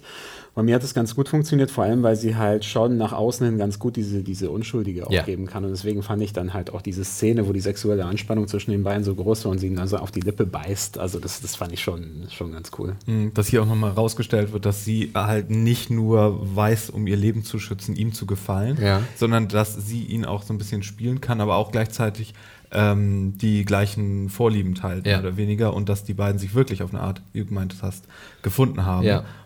Das stimmt, ja. Ja. Ja, dann geht es ja eigentlich auch, äh, also beziehungsweise als gute Überleitung finde ich es auch wieder, dass sie halt, man sieht ihr an, Miranda, dass sie halt mit den Gedanken halt nicht gerade bei Ramsey ist oder so, sondern wirklich bei Sansa, äh, die jetzt gerade halt da aufgetaucht ist. Und dann gibt es auch den, den Schnitt wieder, wieder ein schöner Übergang zu Sansa, die wir erstmal in so einem kleinen Raum sehen, wo dann die ältere Magd dazu kommt, die wir letzte Woche genau. gesehen haben, war auch wieder eine schöne Szene. Wo ihr, sie ihr dann erklärt, wie man das Bat-Symbol. Genau, das, das, das, das, das Dark-Symbol äh, ist eine kleine Kerze in dem zerstörten Turm positionieren. Wollen wir wetten, da kommt irgend so ein Winterfell-Batman dann und hilft bin, dir, wenn ich bin da wirklich ein bisschen ist. gespannt, was da vielleicht dann noch kommt, weil umsonst führst du sowas nicht ein. Richtig. Nein. Also das ist, das ist jetzt Chekhovs Kerze im Turm. ja, also das, das ist jetzt sozusagen etabliert und ich bin da sehr gespannt, was da noch kommt. Aber auch glaubwürdig Fall. auf jeden Fall, wie wir ja schon gesagt haben, dass sozusagen das, das Volk nicht zufrieden ist mit den Boltons ja. und dass dann sich dann Leute aus den kleineren Positionen oder niedrigeren Positionen irgendwie regen und versuchen dann ihr, ihr was dazu beizutragen, dass es anders wird. Genau, und dann zu diesem besagten Turm begibt sich dann auch Sansa. Das ist halt sozusagen dann gleich diese Anspielung darauf.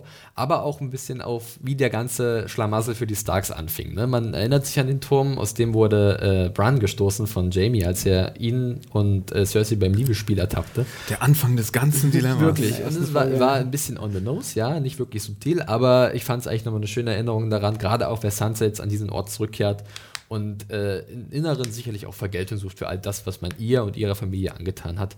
Hinzu kommt dann Miranda und da sieht man das, was du gerade gesagt hast, Robert. Sie spielt halt wirklich auch ihre Rolle perfekt. Sie versteht es wie Ramsey, ihre Fassade aufrechtzuerhalten und gibt sich als ganz einfache Tochter des, äh, was ist es, äh, Kennel Master, der Hunde, ja, genau. Hundezwingermeister. Keine Ahnung, wie genau die, wie die genaue Übersetzung ist. Ähm, und aber die Miranda ist gleich so subtil am Provozieren. Ne? Ja, weiß aber psychologische Tricks so anzuwenden, wie erstmal so, so, oh, das ist aber ein schönes Kleid. Ja, von wem hast du das denn? Oh, da, sich erinnern ist wichtig. Ja, ach, deine Mutter ist ja gestorben. Genau. Super tragisch. Ja, es ist schon, schon so subtil gemein und man merkt schon, sie bohrt in der Wunde. Ja aber trotzdem nicht zu sehr, finde ich. Genau, trotzdem nicht genau. so sehr, dass aber man das so merkt. Ich muss sagen, so ein bisschen naiv so, komm mal her, ich hab doch was für dich. Ja. Das, da war ich so ein bisschen von Sansa enttäuscht. Das glaube ich, das fand ich hab, auch. Hab aber gleichzeitig was vollkommen anderes mhm. am Ende des Gangs erwartet. Ihr auch? Weil nee. ich hatte da eine ganz konkrete Idee. Okay, pass auf. Wir machen das mal so. Ich sag jetzt mal, um was es geht, ja, ja. Also, damit die, die, wissen, äh, die Zuhörer wissen, wo wir uns gerade befinden.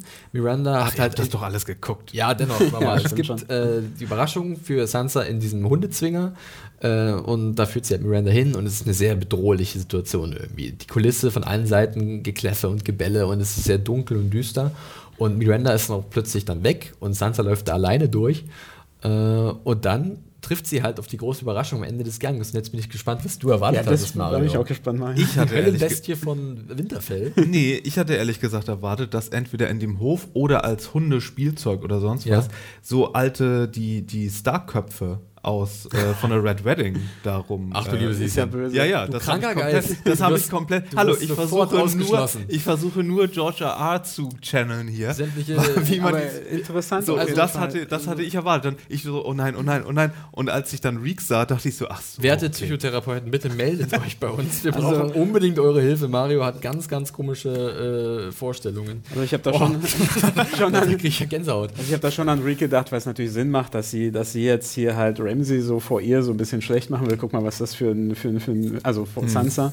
Und dass deswegen dann Reek ist, das hat ja schon irgendwie einen Grund, warum, der, warum sie ihn zeigt. Aber ich fand aber auch äh, Sansas Naivität auch relativ überraschend, sage ich. Da, da ist Dark halt, Sansa einmal wieder halt zurückgegangen zu vor, als Old Sansa. Ja. Vor allem, das ist, ja genau, Old Sansa, weil ich mir jetzt auch, auch jetzt nicht unbedingt dafür bekannt finde ich, äh, dass, dass sie da einfach alleine reingeht, ohne Schutz, ohne drüber nachzudenken, was sie erwarten könnte. Zumal der Weg dorthin ja auch schon voller Gefahren ist wegen ja. diesen Hunden. Sie müsste ja damit rechnen, dass am Ende ist ja wieder so sehr symbolisch und metaphorisch, klar. Ja, genau. Und ich glaube auch die Szene, klar, diese Na Naivität sehe ich als Problem auch an in dem Moment.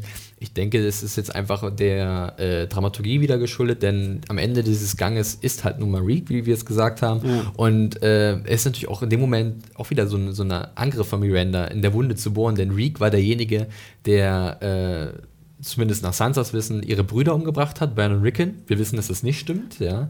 Äh, Reek aber, hat, aber hat, die Starks hintergangen. Und Theon weiß das selbst ja auch nicht, dass das nicht stimmt. Das ist ja das Köstliche an der Situation. Okay, warte mal, da bin ich jetzt gerade. Da muss ich aber auch überlegen. überlegen. Weil ich glaube, dass die überlebt haben, das äh, hat. Nein, doch, doch, das weiß er, denn in der letzten Season gab es ja die Szene mhm. mit äh, Locke und da hat ja Reek sozusagen, oder hat ja Reek in der Szene äh, Roos und Ramsey erzählt, dass äh, Brandon und Rickon noch am Leben sind und sie sind nördlich der Wall. Ach so. Oder? Und okay. dann ist er Locke deswegen. Nein, halt, das war anders. Nee. Das war mit äh, Jon Snow. Ui, jetzt sind wir gerade ein bisschen. Ich bin der Meinung, er wurde dann doch äh, aus, aus Winterfell entführt mhm. von, von den Ironborn selbst, die ihn dann ja weg seine Schwester. Ja. Und dann hat er, glaube ich, nicht mehr mitbekommen, dass das nicht die Leichen von äh, Rickon und. Naja, also ich glaube, das also, mit Locke, was ich gerade gesagt habe, das, das war ein bisschen anders, aber ich glaube doch, dass Theon weiß, dass es nicht Brandon Rickon waren, weil es gab, ich bin mir sehr sicher, eine Szene, wo er sagt, ähm, es waren die Kinder des Müllers oder so, Millers Boys und ähm, Brandon Rickon sind noch am Leben. Wo sie mhm. sind, weiß er jedoch nicht. Und da wurde er auch gefoltert von, von, von Ramsey. Äh, ja, und klar. ich, also liebe Leser bzw. Zuhörer, wenn ihr, ihr uns, uns da ein bisschen aufklären könnt, macht es bitte. Wir kommen gerade ein bisschen ins Rudern. Ich bin mir nicht mehr so sicher, aber mir war doch schon. Deswegen war die Szene danach mit Reek und, und Ramsey so gut für mich, denn ähm, es kommt ja dann äh, zum Essen zwischen äh, Roos, Ramsey, Roos Frau Walder, Sansa äh, und dann halt Reek als, als Kellner sozusagen.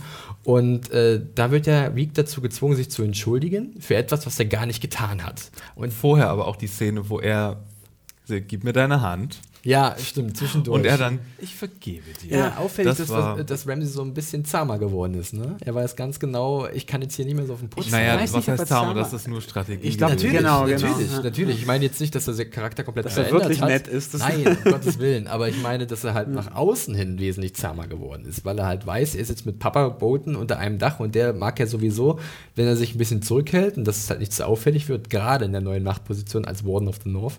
Und äh, Ramsey spielt da jetzt natürlich mit und hält sich halt nach außen hin zurück. Aber wir sehen ja in Aufnahmen, da. wie zum Beispiel mit Miranda, dass er halt nach wie vor dieses kranke psychopathische, dieser kranke psychopathische Geist ist.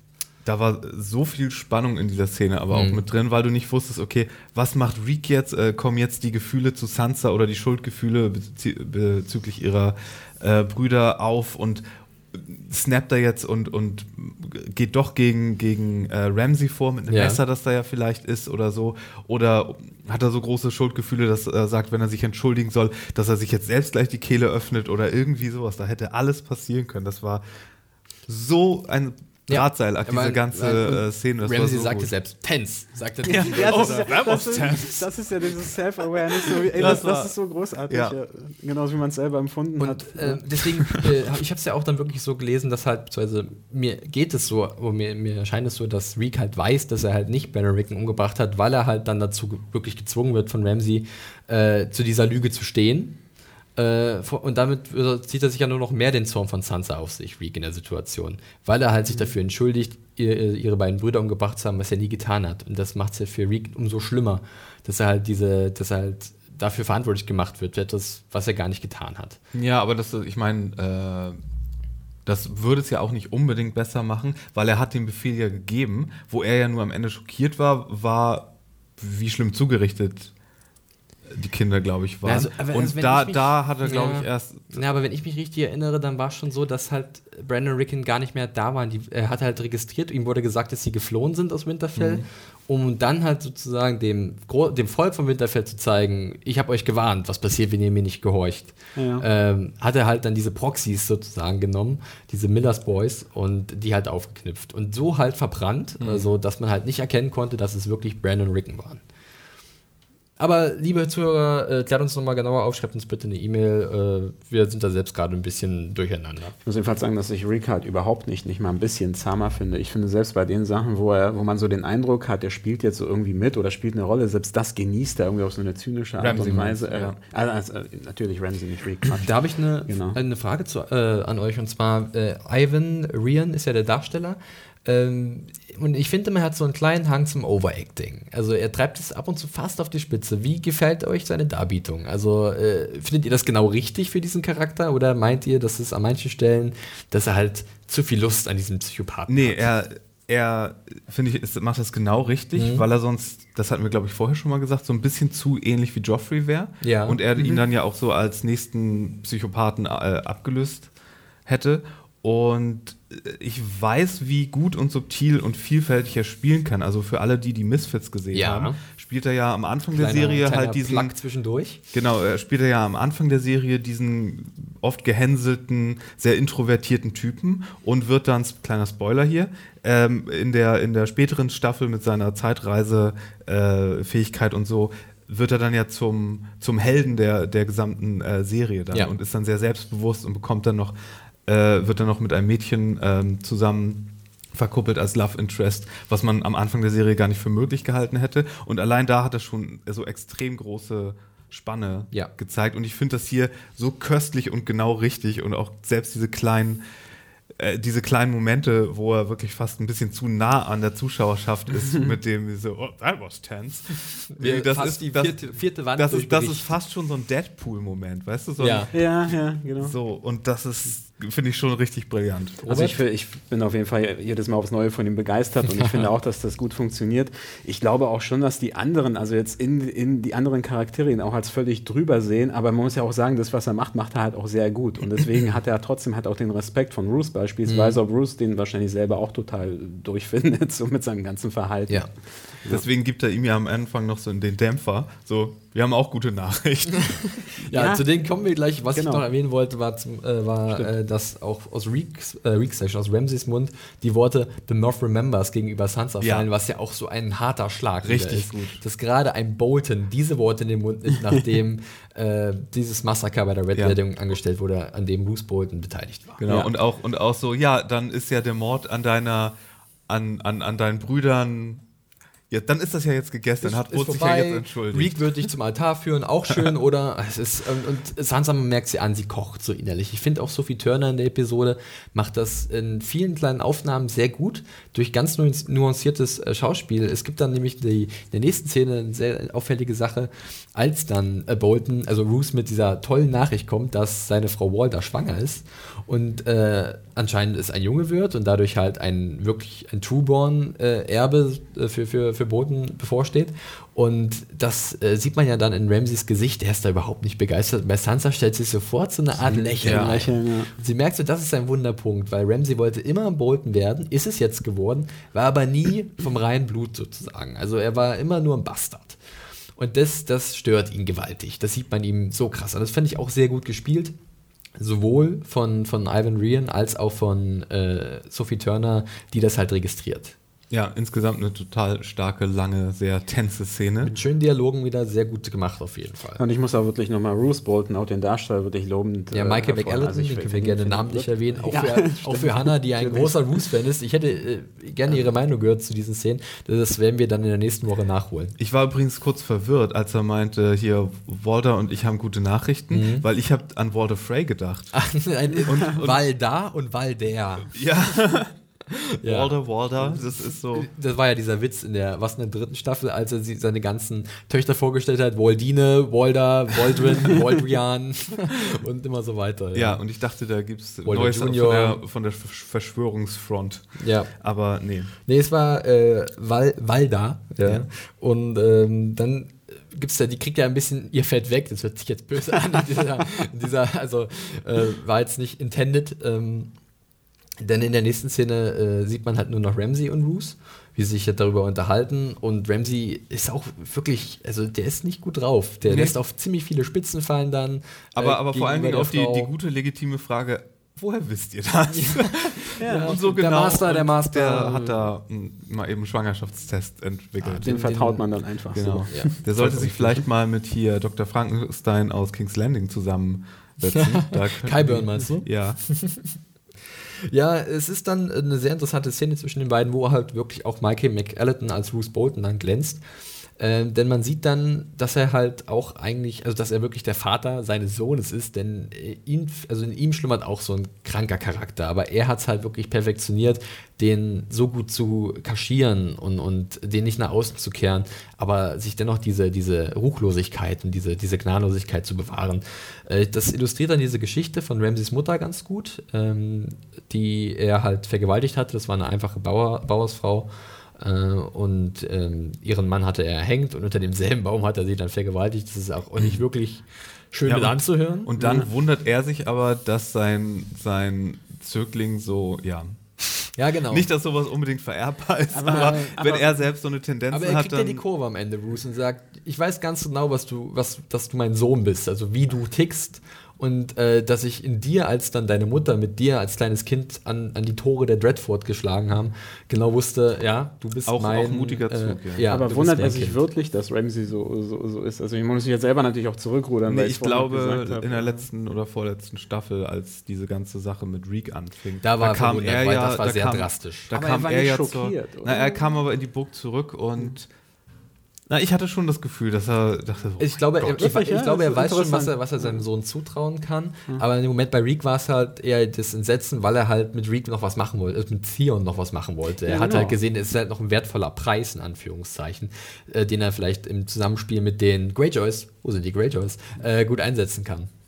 Tja. Genau, aber ich hatte auch nicht den Eindruck, dass er jetzt wirklich schockiert ist im moralischen Sinne, dass er denkt, oh nee, Gott, der, der verstümmelt da als jemanden und macht ihn zu seinem persönlichen Sklaven. Ja, mit der Geschichte von, von der Mutter von Ramsey ist es so ein kleiner Verweis wieder in Richtung Bücher. Da wird der Brauch der First Night äh, mhm. referenziert. Turna Nocte oder so. Genau, gibt es ja auch äh, in, in, in, der wahren Prima Historie, Nocte. Prima so, Nocte, genau. ja. Mhm. Ähm, der, wo halt der Lehnsherr äh, vor der Hochzeit äh, seines Untertanen mit dessen Frau eine Nacht verbringen darf. Äh, das wird übrigens in dem Investors in diesem Kontext im Norden ab und zu noch äh, fabriziert, dieser Brauch, wurde aber eigentlich unter der Regentschaft der Starks verpönt. Also die haben, waren sich dagegen ausgesprochen, aber die Boltons waren immer ein bisschen anders. und äh, er hat, also Bruce hat das auch selber mal durchgesetzt. Ja, aber äh, Abschluss der Szene ist, dass er halt wirklich sagt, du bist mein Sohn, keine Bange, egal äh, was da mit und dem Nachwuchs hab, passiert. Und ich habe dich noch mehr lieb, wenn du diesen Krieg für mich gewinnst. Ja, und jetzt lass uns gemeinsam gegen Stannis kämpfen. Ich meine, diese Sohn Sache gibt es auch einen interessanten Bogen zu den Büchern. Ich glaube, Buchleser kommen in der Episode voll auf ihre Kosten, denn es gibt so viele schöne kleine Parallelen. Habe ich ein bisschen genauer in der Review äh, ange, äh, angedeutet, also, äh, beschrieben, äh, die ihr auf unserer Seite finden könnt. Könnt ihr gerne mal reinlesen. Ich lasse es jetzt einfach mal raus. Nicht, dass das vielleicht zu spoilerig ist für andere Leute. Ähm, von daher. Eine Frage ist im Raum, die ich mich die ganze Zeit, ähm, die ich mir die ganze Zeit stelle. Und zwar ist, hat Ramsey Bruce Bolton gegenüber tatsächlich väterliche Loyalitätsgefühle oder hat er da wirklich, weil im Grunde, wenn er jetzt ganz mhm. ruchlos wäre, könnte er einfach sagen, okay, das Königspaar hat jetzt einen Unfall. Oder hätte er auch längst seinen Vater, seit er, als er noch gar nicht wusste, dass ein ja. Bruder unterwegs ist, hätte er auch seinem Vater den Chaos machen können. Dann wäre ja eigentlich das, das ja. Äh, an ihn gegangen. Und wenn er so komplett hundertprozentig opportunistisch nur denken würde, dann wäre das wahrscheinlich der richtige Schritt das gewesen. Das ist eine sehr gute Frage, finde ich. Und ich empfinde das aber schon so, dass es seine einzige Achillesferse, seine einzige richtige Schwäche ist, dass er schon diese echten äh, familiären oder väterlichen Gefühle Dieses, hat. Diesen Drang, seinen Vater stolz ja, genau. machen. Also, dass er sein, wirklich sein wahrer man, Sohn ist, nicht nur ein genau. Bastard. Man sieht das, finde ich, auch an dieser, am Ende dieser Szene, wo er dann sagt, für diesen Krieg, für mich, dann, dann das sind die einzigen Szenen, wo Ramsey wirklich naiv erscheint bei mir immer. Mhm. Wenn ihm irgendwas versprochen wird, dass er so sich eine bessere Stellung in dieser Familie arbeiten kann, dann ist er plötzlich gar nicht nicht mehr so der gemeine, zynische Ja. Typ, der sonst immer alle anderen gut durchschaut und gut ausspielen kann. Plötzlich ist, ist er auch gerne der, derjenige, der halt was für ihn tut. Genau, und ähm, das zum einen, also ich finde es jetzt auch, ich finde es aber auch sehr spannend, was zum Beispiel jetzt mit dem Nachwuchs von Bolton passiert, weil da merkt man schon bei Ramsey an, dass das ein Wunderpunkt ist. Und was auch sehr spannend ist, dass jetzt Sansa sozusagen mitbekommen hat, äh, hier, da ist die Schwachstelle von Ramsey. Und äh, Littlefinger hat ja gesagt, du musst dich durchsetzen, du wirst dich durchsetzen. Er hat da keine Zweifel. Und natürlich ist die Spannung jetzt groß, wie Sansa sich durchsetzen will. Sie hat jetzt schon mal so ein, eine Möglichkeit in Aussicht gestellt bekommen, wo halt äh, Ramsey angreifbar ist, wo sie halt manipulieren kann. Und von daher bin ich sehr interessiert daran, wie es mit Sansa weitergeht und wie sie halt äh, sich präsentieren wird. in den Wir haben auf jeden Episoden. Fall das Stichwort Hochzeit gehört. Wir haben das Stichwort Hochzeit Langsam gehen uns die. Farben aus.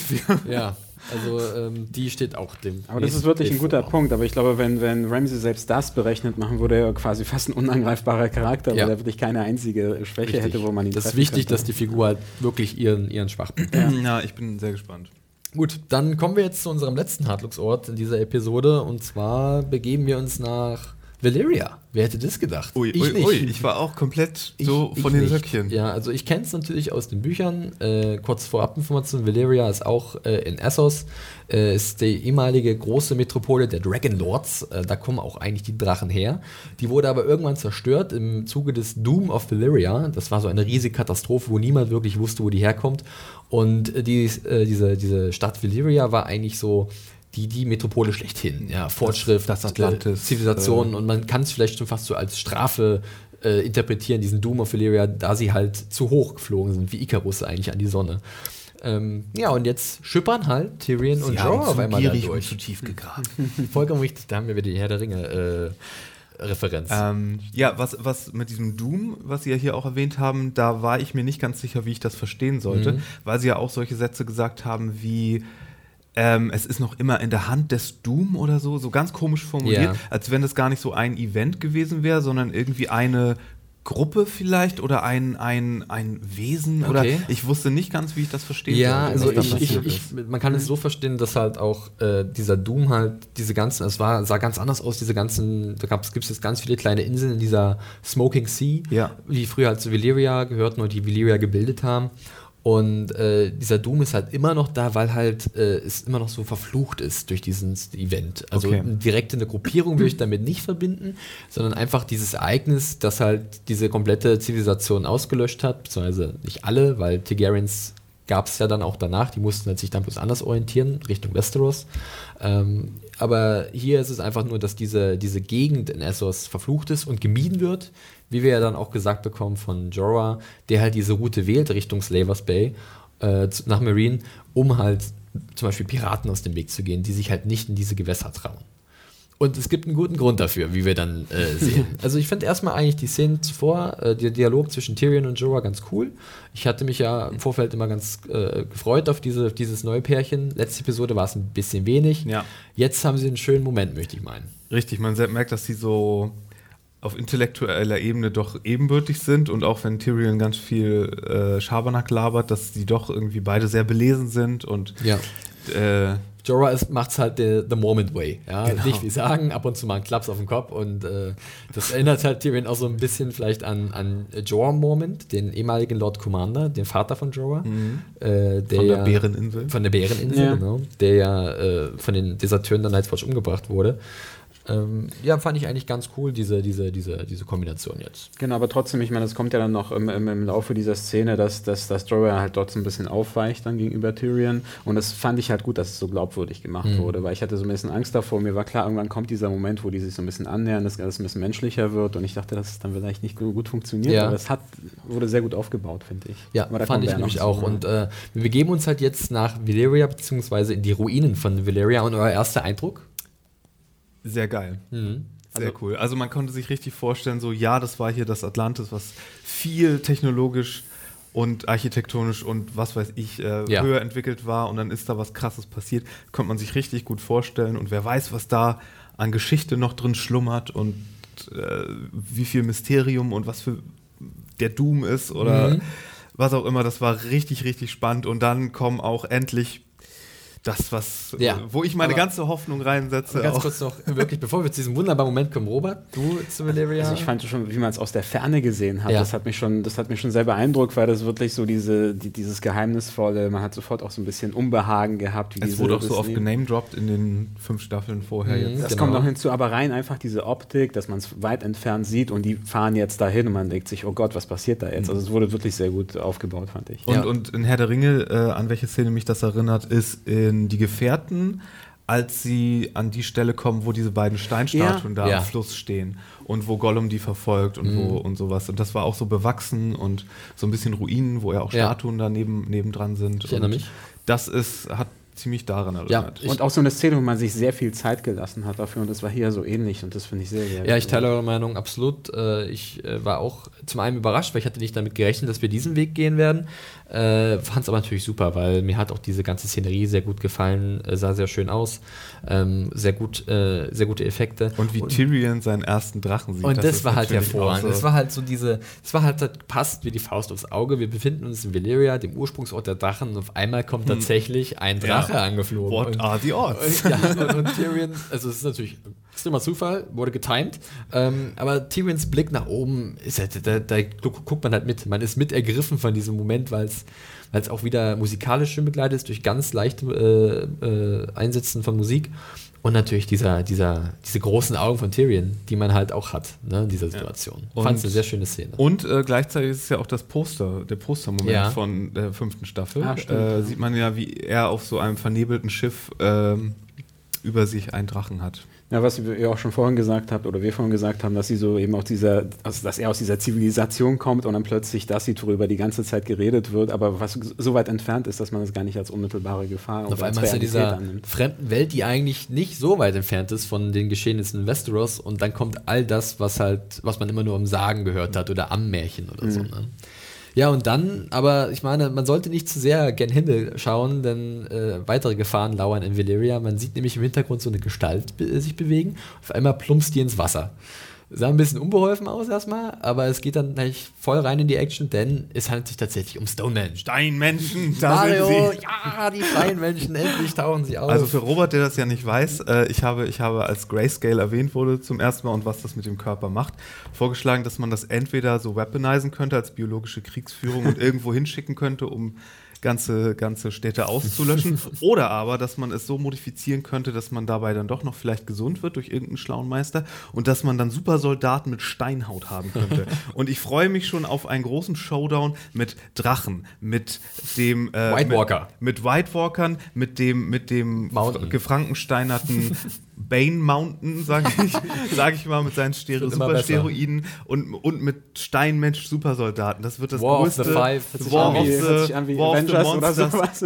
Das größte War of the Monsters seit, seit, seit Godzilla gegen Mothra und Mechagodzilla gekämpft hat, sage ich mal. Aber mir ist der Gedanke übrigens auch gekommen. Ich dachte, okay, das reicht, dass sie jemanden berühren, damit er sofort diese Krankheit Ja. bekommt. So, wa wa warum die da nicht einfach ausbrechen oder weggehen und einfach alles übermannen. Also, zu dieser Berührung kann ich auch nur sagen aus den Büchern. Also ich habe das immer so verstanden, dass es eigentlich bei dieser Erkrankung von Grayscale so ein bisschen unklar ist, wie man das bekommt. Ja, weil, weil ich meine, Jorah hat ja auch Tyrion noch angefasst hinterher. ja da, da und Tyrion wird ja auch unter genau. Wasser gezogen, aber das ist dann nicht auf der, an der Also, Haut. also oder, ja, die Sache ist die, ist, äh, eigentlich in den Büchern geht das ein bisschen anders. Da äh, fällt Tyrion zwar auch an einer gewissen Stelle ins Gewässer, aber da wird gesagt, dass halt aus dem, von dem Gewässer aus auch dieser Virus ausgehen kann, oder diese Erkrankung. Oh. Äh, und, und also das gibt so, gibt so ein paar Veränderungen und ich bin mir auch nicht so ganz sicher, wie das mit Grayscale jetzt funktioniert. Nur Berührung oder. So wie der Plot es braucht. Ja, also es ist ein bisschen. aber, aber so kam es mir wirklich tatsächlich ein bisschen aber ja, vor. deswegen ist es vielleicht ein bisschen unklar, auch für, für äh, Zuschauer, die halt nicht die Bücher kennen.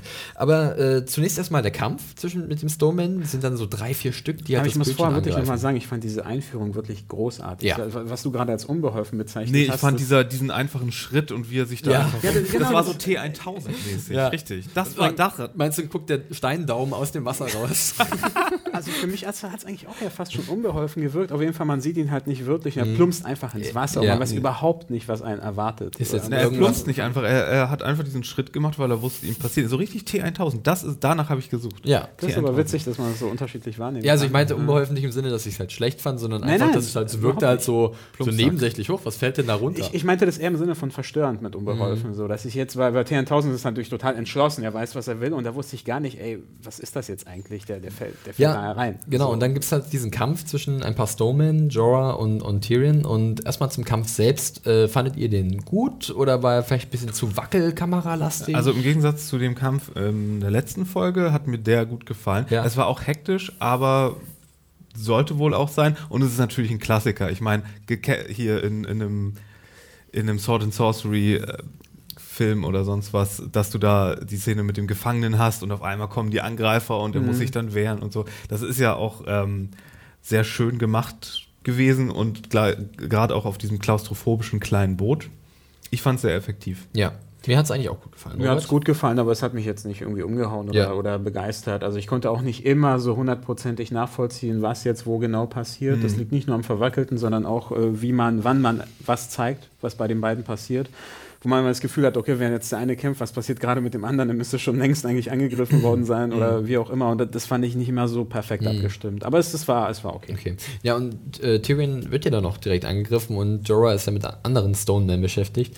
Und dann geht Tyrion über Bord äh, Ja. und wird dann plötzlich von einer steinernen Hand in die Tiefe gezogen. Und ich dachte in dem Moment, oh nein, die Folge ist vorbei. Ja, hatte ich schon mit Axel, mit Axel ein kleines Gespräch ja. gehabt im Vorfeld. Ähm, er hat auch gedacht, dass hier sozusagen ein Cliffhanger eingebaut wird und wir jetzt im Ungewissen. Es wird ja auch dunkel werden. für relativ lange, Ja. sagen wir mal.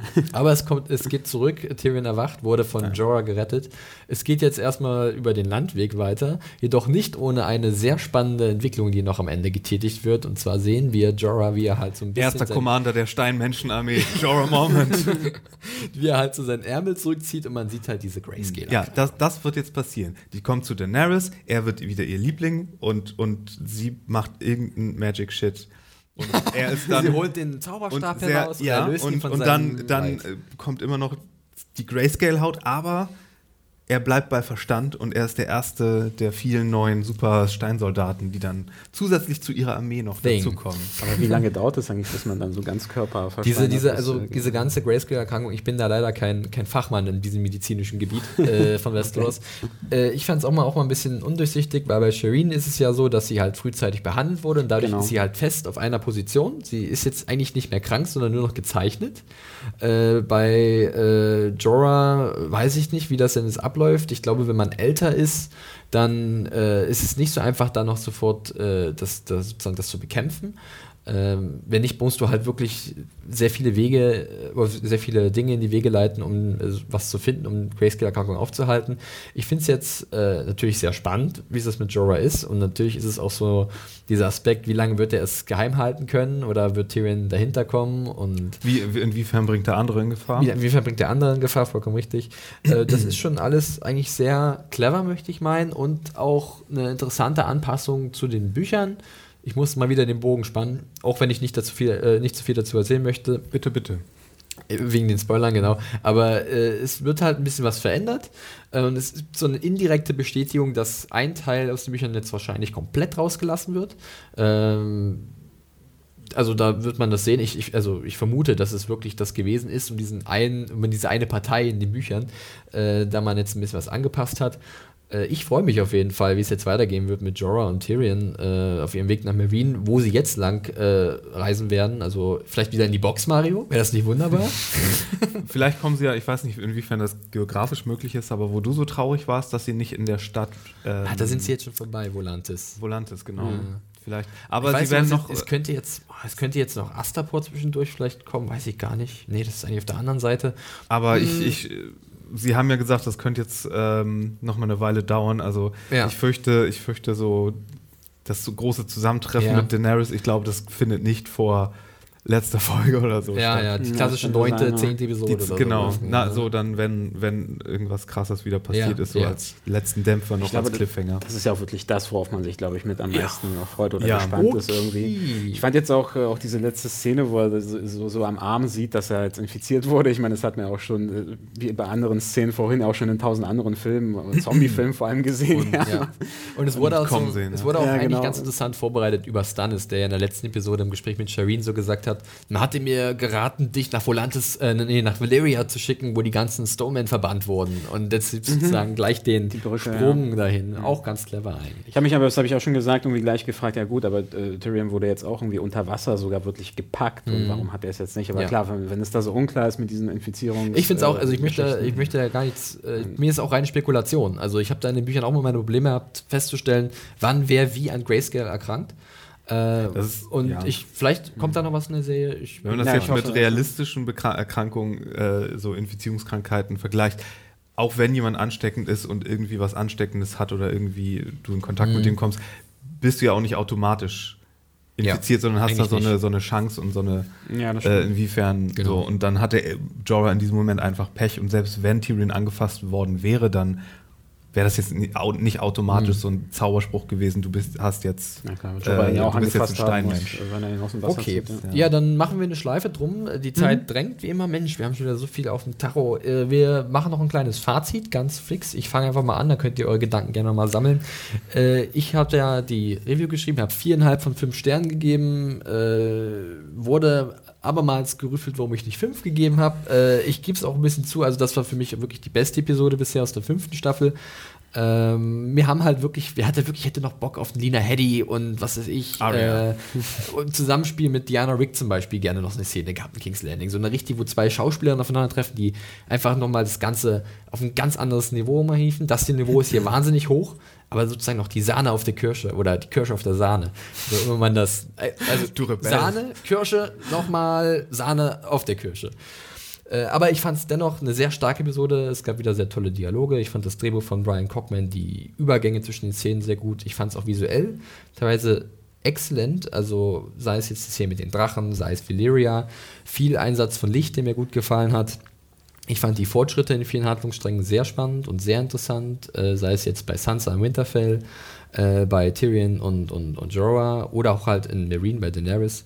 Äh, ich fand halt auch, dass gerade für Buchleser hier einige sehr spannende Sachen drin waren, weil große Änderungen gemacht wurden oder sagen wir mal nicht große Änderungen, aber Änderungen, die sehr spannend sind und, und wo man als Buchleser halt direkt äh, die, die Szenen aus den Büchern im Kopf hat oder direkte Zitate aus den Büchern, was ein netter Bonus ist.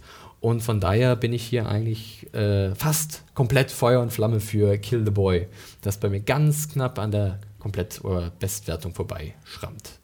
Mario, deine sehr, Wertung? Sehr schön. Ähm, ich habe gemerkt, als ich dachte, das ist jetzt die letzte Szene und das mit Tyrion ist so der Cliffhanger und als ich äh, so merkte, wie ich so gen, gen Bildschirm reichte und schrie, nein! Irgendwie, dass ich, dass ich, jetzt Was? wieder dass, Sorry. dass ich jetzt wieder komplett drin bin und ähm, was ich so die letzten Folgen so ein bisschen vermisst habe, mhm. obwohl ich ja die zweite und dritte auch ziemlich gut fand, dass ich jetzt komplett wieder drin bin und dass jetzt in der Mitte der Staffel, wie auch die letzten Jahre eigentlich so komplett jetzt hier in richtiger, äh, richtig in Fahrt ist, die Serie. Tolle Folge, visuell, Dialoge waren wieder sehr viel besser, ähm, viele gute Charaktermomente, die sich Zeit genommen haben. Ich ähm, bin sehr gespannt. Den Ausflug nach Valyria, das war ein richtig kleines Highlight auch zum Schluss. Äh, das war die Kirsche. Auf der Sahne, äh, auf der Kirsche, auf der Sahne. Wir machen einen Kirschensahnenbaum. Eine, Berg. Eine, eine Schichttorte. Eine Schichttorte. Nur aus Kirsche und Sahne. Mm. Ähm, ja, nee. Äh, köstlich. Ganz, ganz toll. Also ich hoffe, nächste äh, Folge bekommen wir dann mal wieder Aria vorgesetzt. Was ich noch meinte, ganz kurz, äh, um wenig mehr Angst habe, ist, mhm. dass ich ja, dass ich ja mit, mit großen Schritten irgendwie diesen großen Coup gegen die Tyrells tapsen höre. Ja. Nämlich, dass da hatten wir ja schon angedeutet, dass Cersei da irgendwas plant und ich glaube, das ist dann so äh, Operation Rosenschnibbeln oder so. und wenn sie das Kommando gibt, dann wird, äh, auf dem äh, Weg nach Bravos ist, bekommt ein Kommando und dem wird passiert Deswegen was. brauchen wir Diana und, Rick. Und, und äh, dann kommt auf einmal das Urteil gegen gegen Loris und wenn dem was Gnade euch Gott so. Deswegen und, brauchen wir Oma Tyrell. Sie und Oma Tyrell, wo ist Oma Tyrell? Genau, und um die habe ich viel mehr Angst, um die gesamte Tyrell-Sippe, ja. als äh, da an der anderen Baustelle gerade. Nee, aber Stannis ist los, ich könnte nicht glücklicher sein. Ist nur ein bisschen schade, dass Tyrion und Khaleesi wieder so weit auseinander gedriftet sind. wir Aber dafür wurden wir plenty, plenty entlohnt und ich bin erstmal komplett glückselig. Oh, Robert. Das ist ja wunderbar. Ja, also für mich auf jeden Fall, habe ich ja schon gesagt, die, die, die beste Folge der aktuellen Staffel und man hat wirklich das Gefühl, okay, jetzt zur Mitte geht es jetzt wirklich nochmal los und da passiert jetzt noch ganz viel in Zukunft. Ansonsten fand ich die Folge halt auch am besten, weil sie visuell vor allem so beeindruckend war, von der Atmosphäre her. Auf sowas lege ich besonders viel Wert. Das fand ich ganz großartig.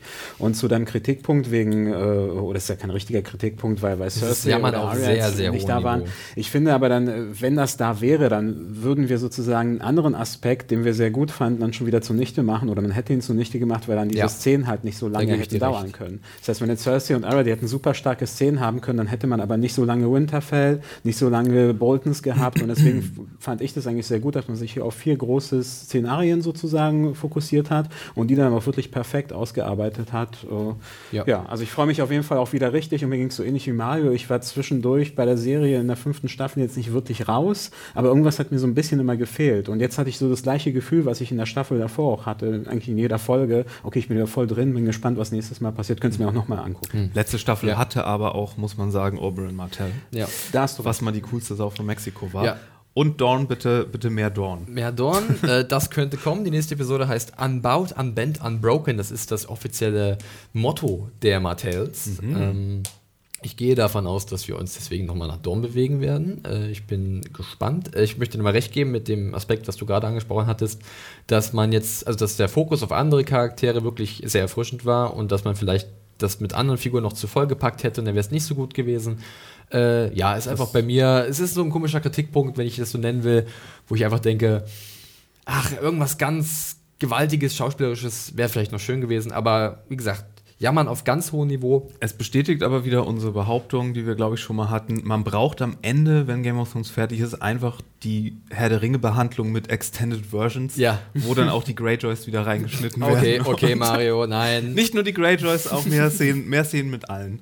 Genau. Und ja, Gendry, wo- drei wo Stunden rudert Episoden. Gendry noch rum? Drei Stunden Wo ist Episoden, Gendry? Genau. Okay, das war unsere Besprechung zur fünften Episode der fünften Staffel von Game of Thrones, Kill the. Boy. Wir haben schon wieder anderthalb Stunden auf der Uhr. Äh, doch bevor wir hier das Ding komplett abschließen, nochmal der Hinweis zu unserem Sponsor. Da muss ich nach dem Zettel kramen, den habe ich hier. Wir werden nämlich dieses Jahr bei unserem Podcast von Sky gesponsert. Ähm, die zeigen die aktuellen Episoden der fünften Staffel von Game of Thrones immer sonntags parallel, oder in der Nacht von Sonntag auf Montag äh, um 3 Uhr parallel zur US-Ausstrahlung. Am nächsten Morgen um 8 Uhr gibt es dann äh, über Sky Plus auf dem Festplattenreceiver abzurufen. Und seit dem 27.04. könnt ihr immer montags 21 Uhr die neueste Folge von Game of Thrones äh, in der deutschen Fassung sehen. Äh, schaut da bitte rein. Ja, wir, äh, da könnt ihr nämlich nächste Woche wieder bei unserem Podcast schon mithören und uns tolle E-Mails schicken, was eure Meinung ist und uns vielleicht unsere Fragen beantworten. Denkt daran, ja, äh, podcast.serienjunkies.de könnt ihr uns erreichen.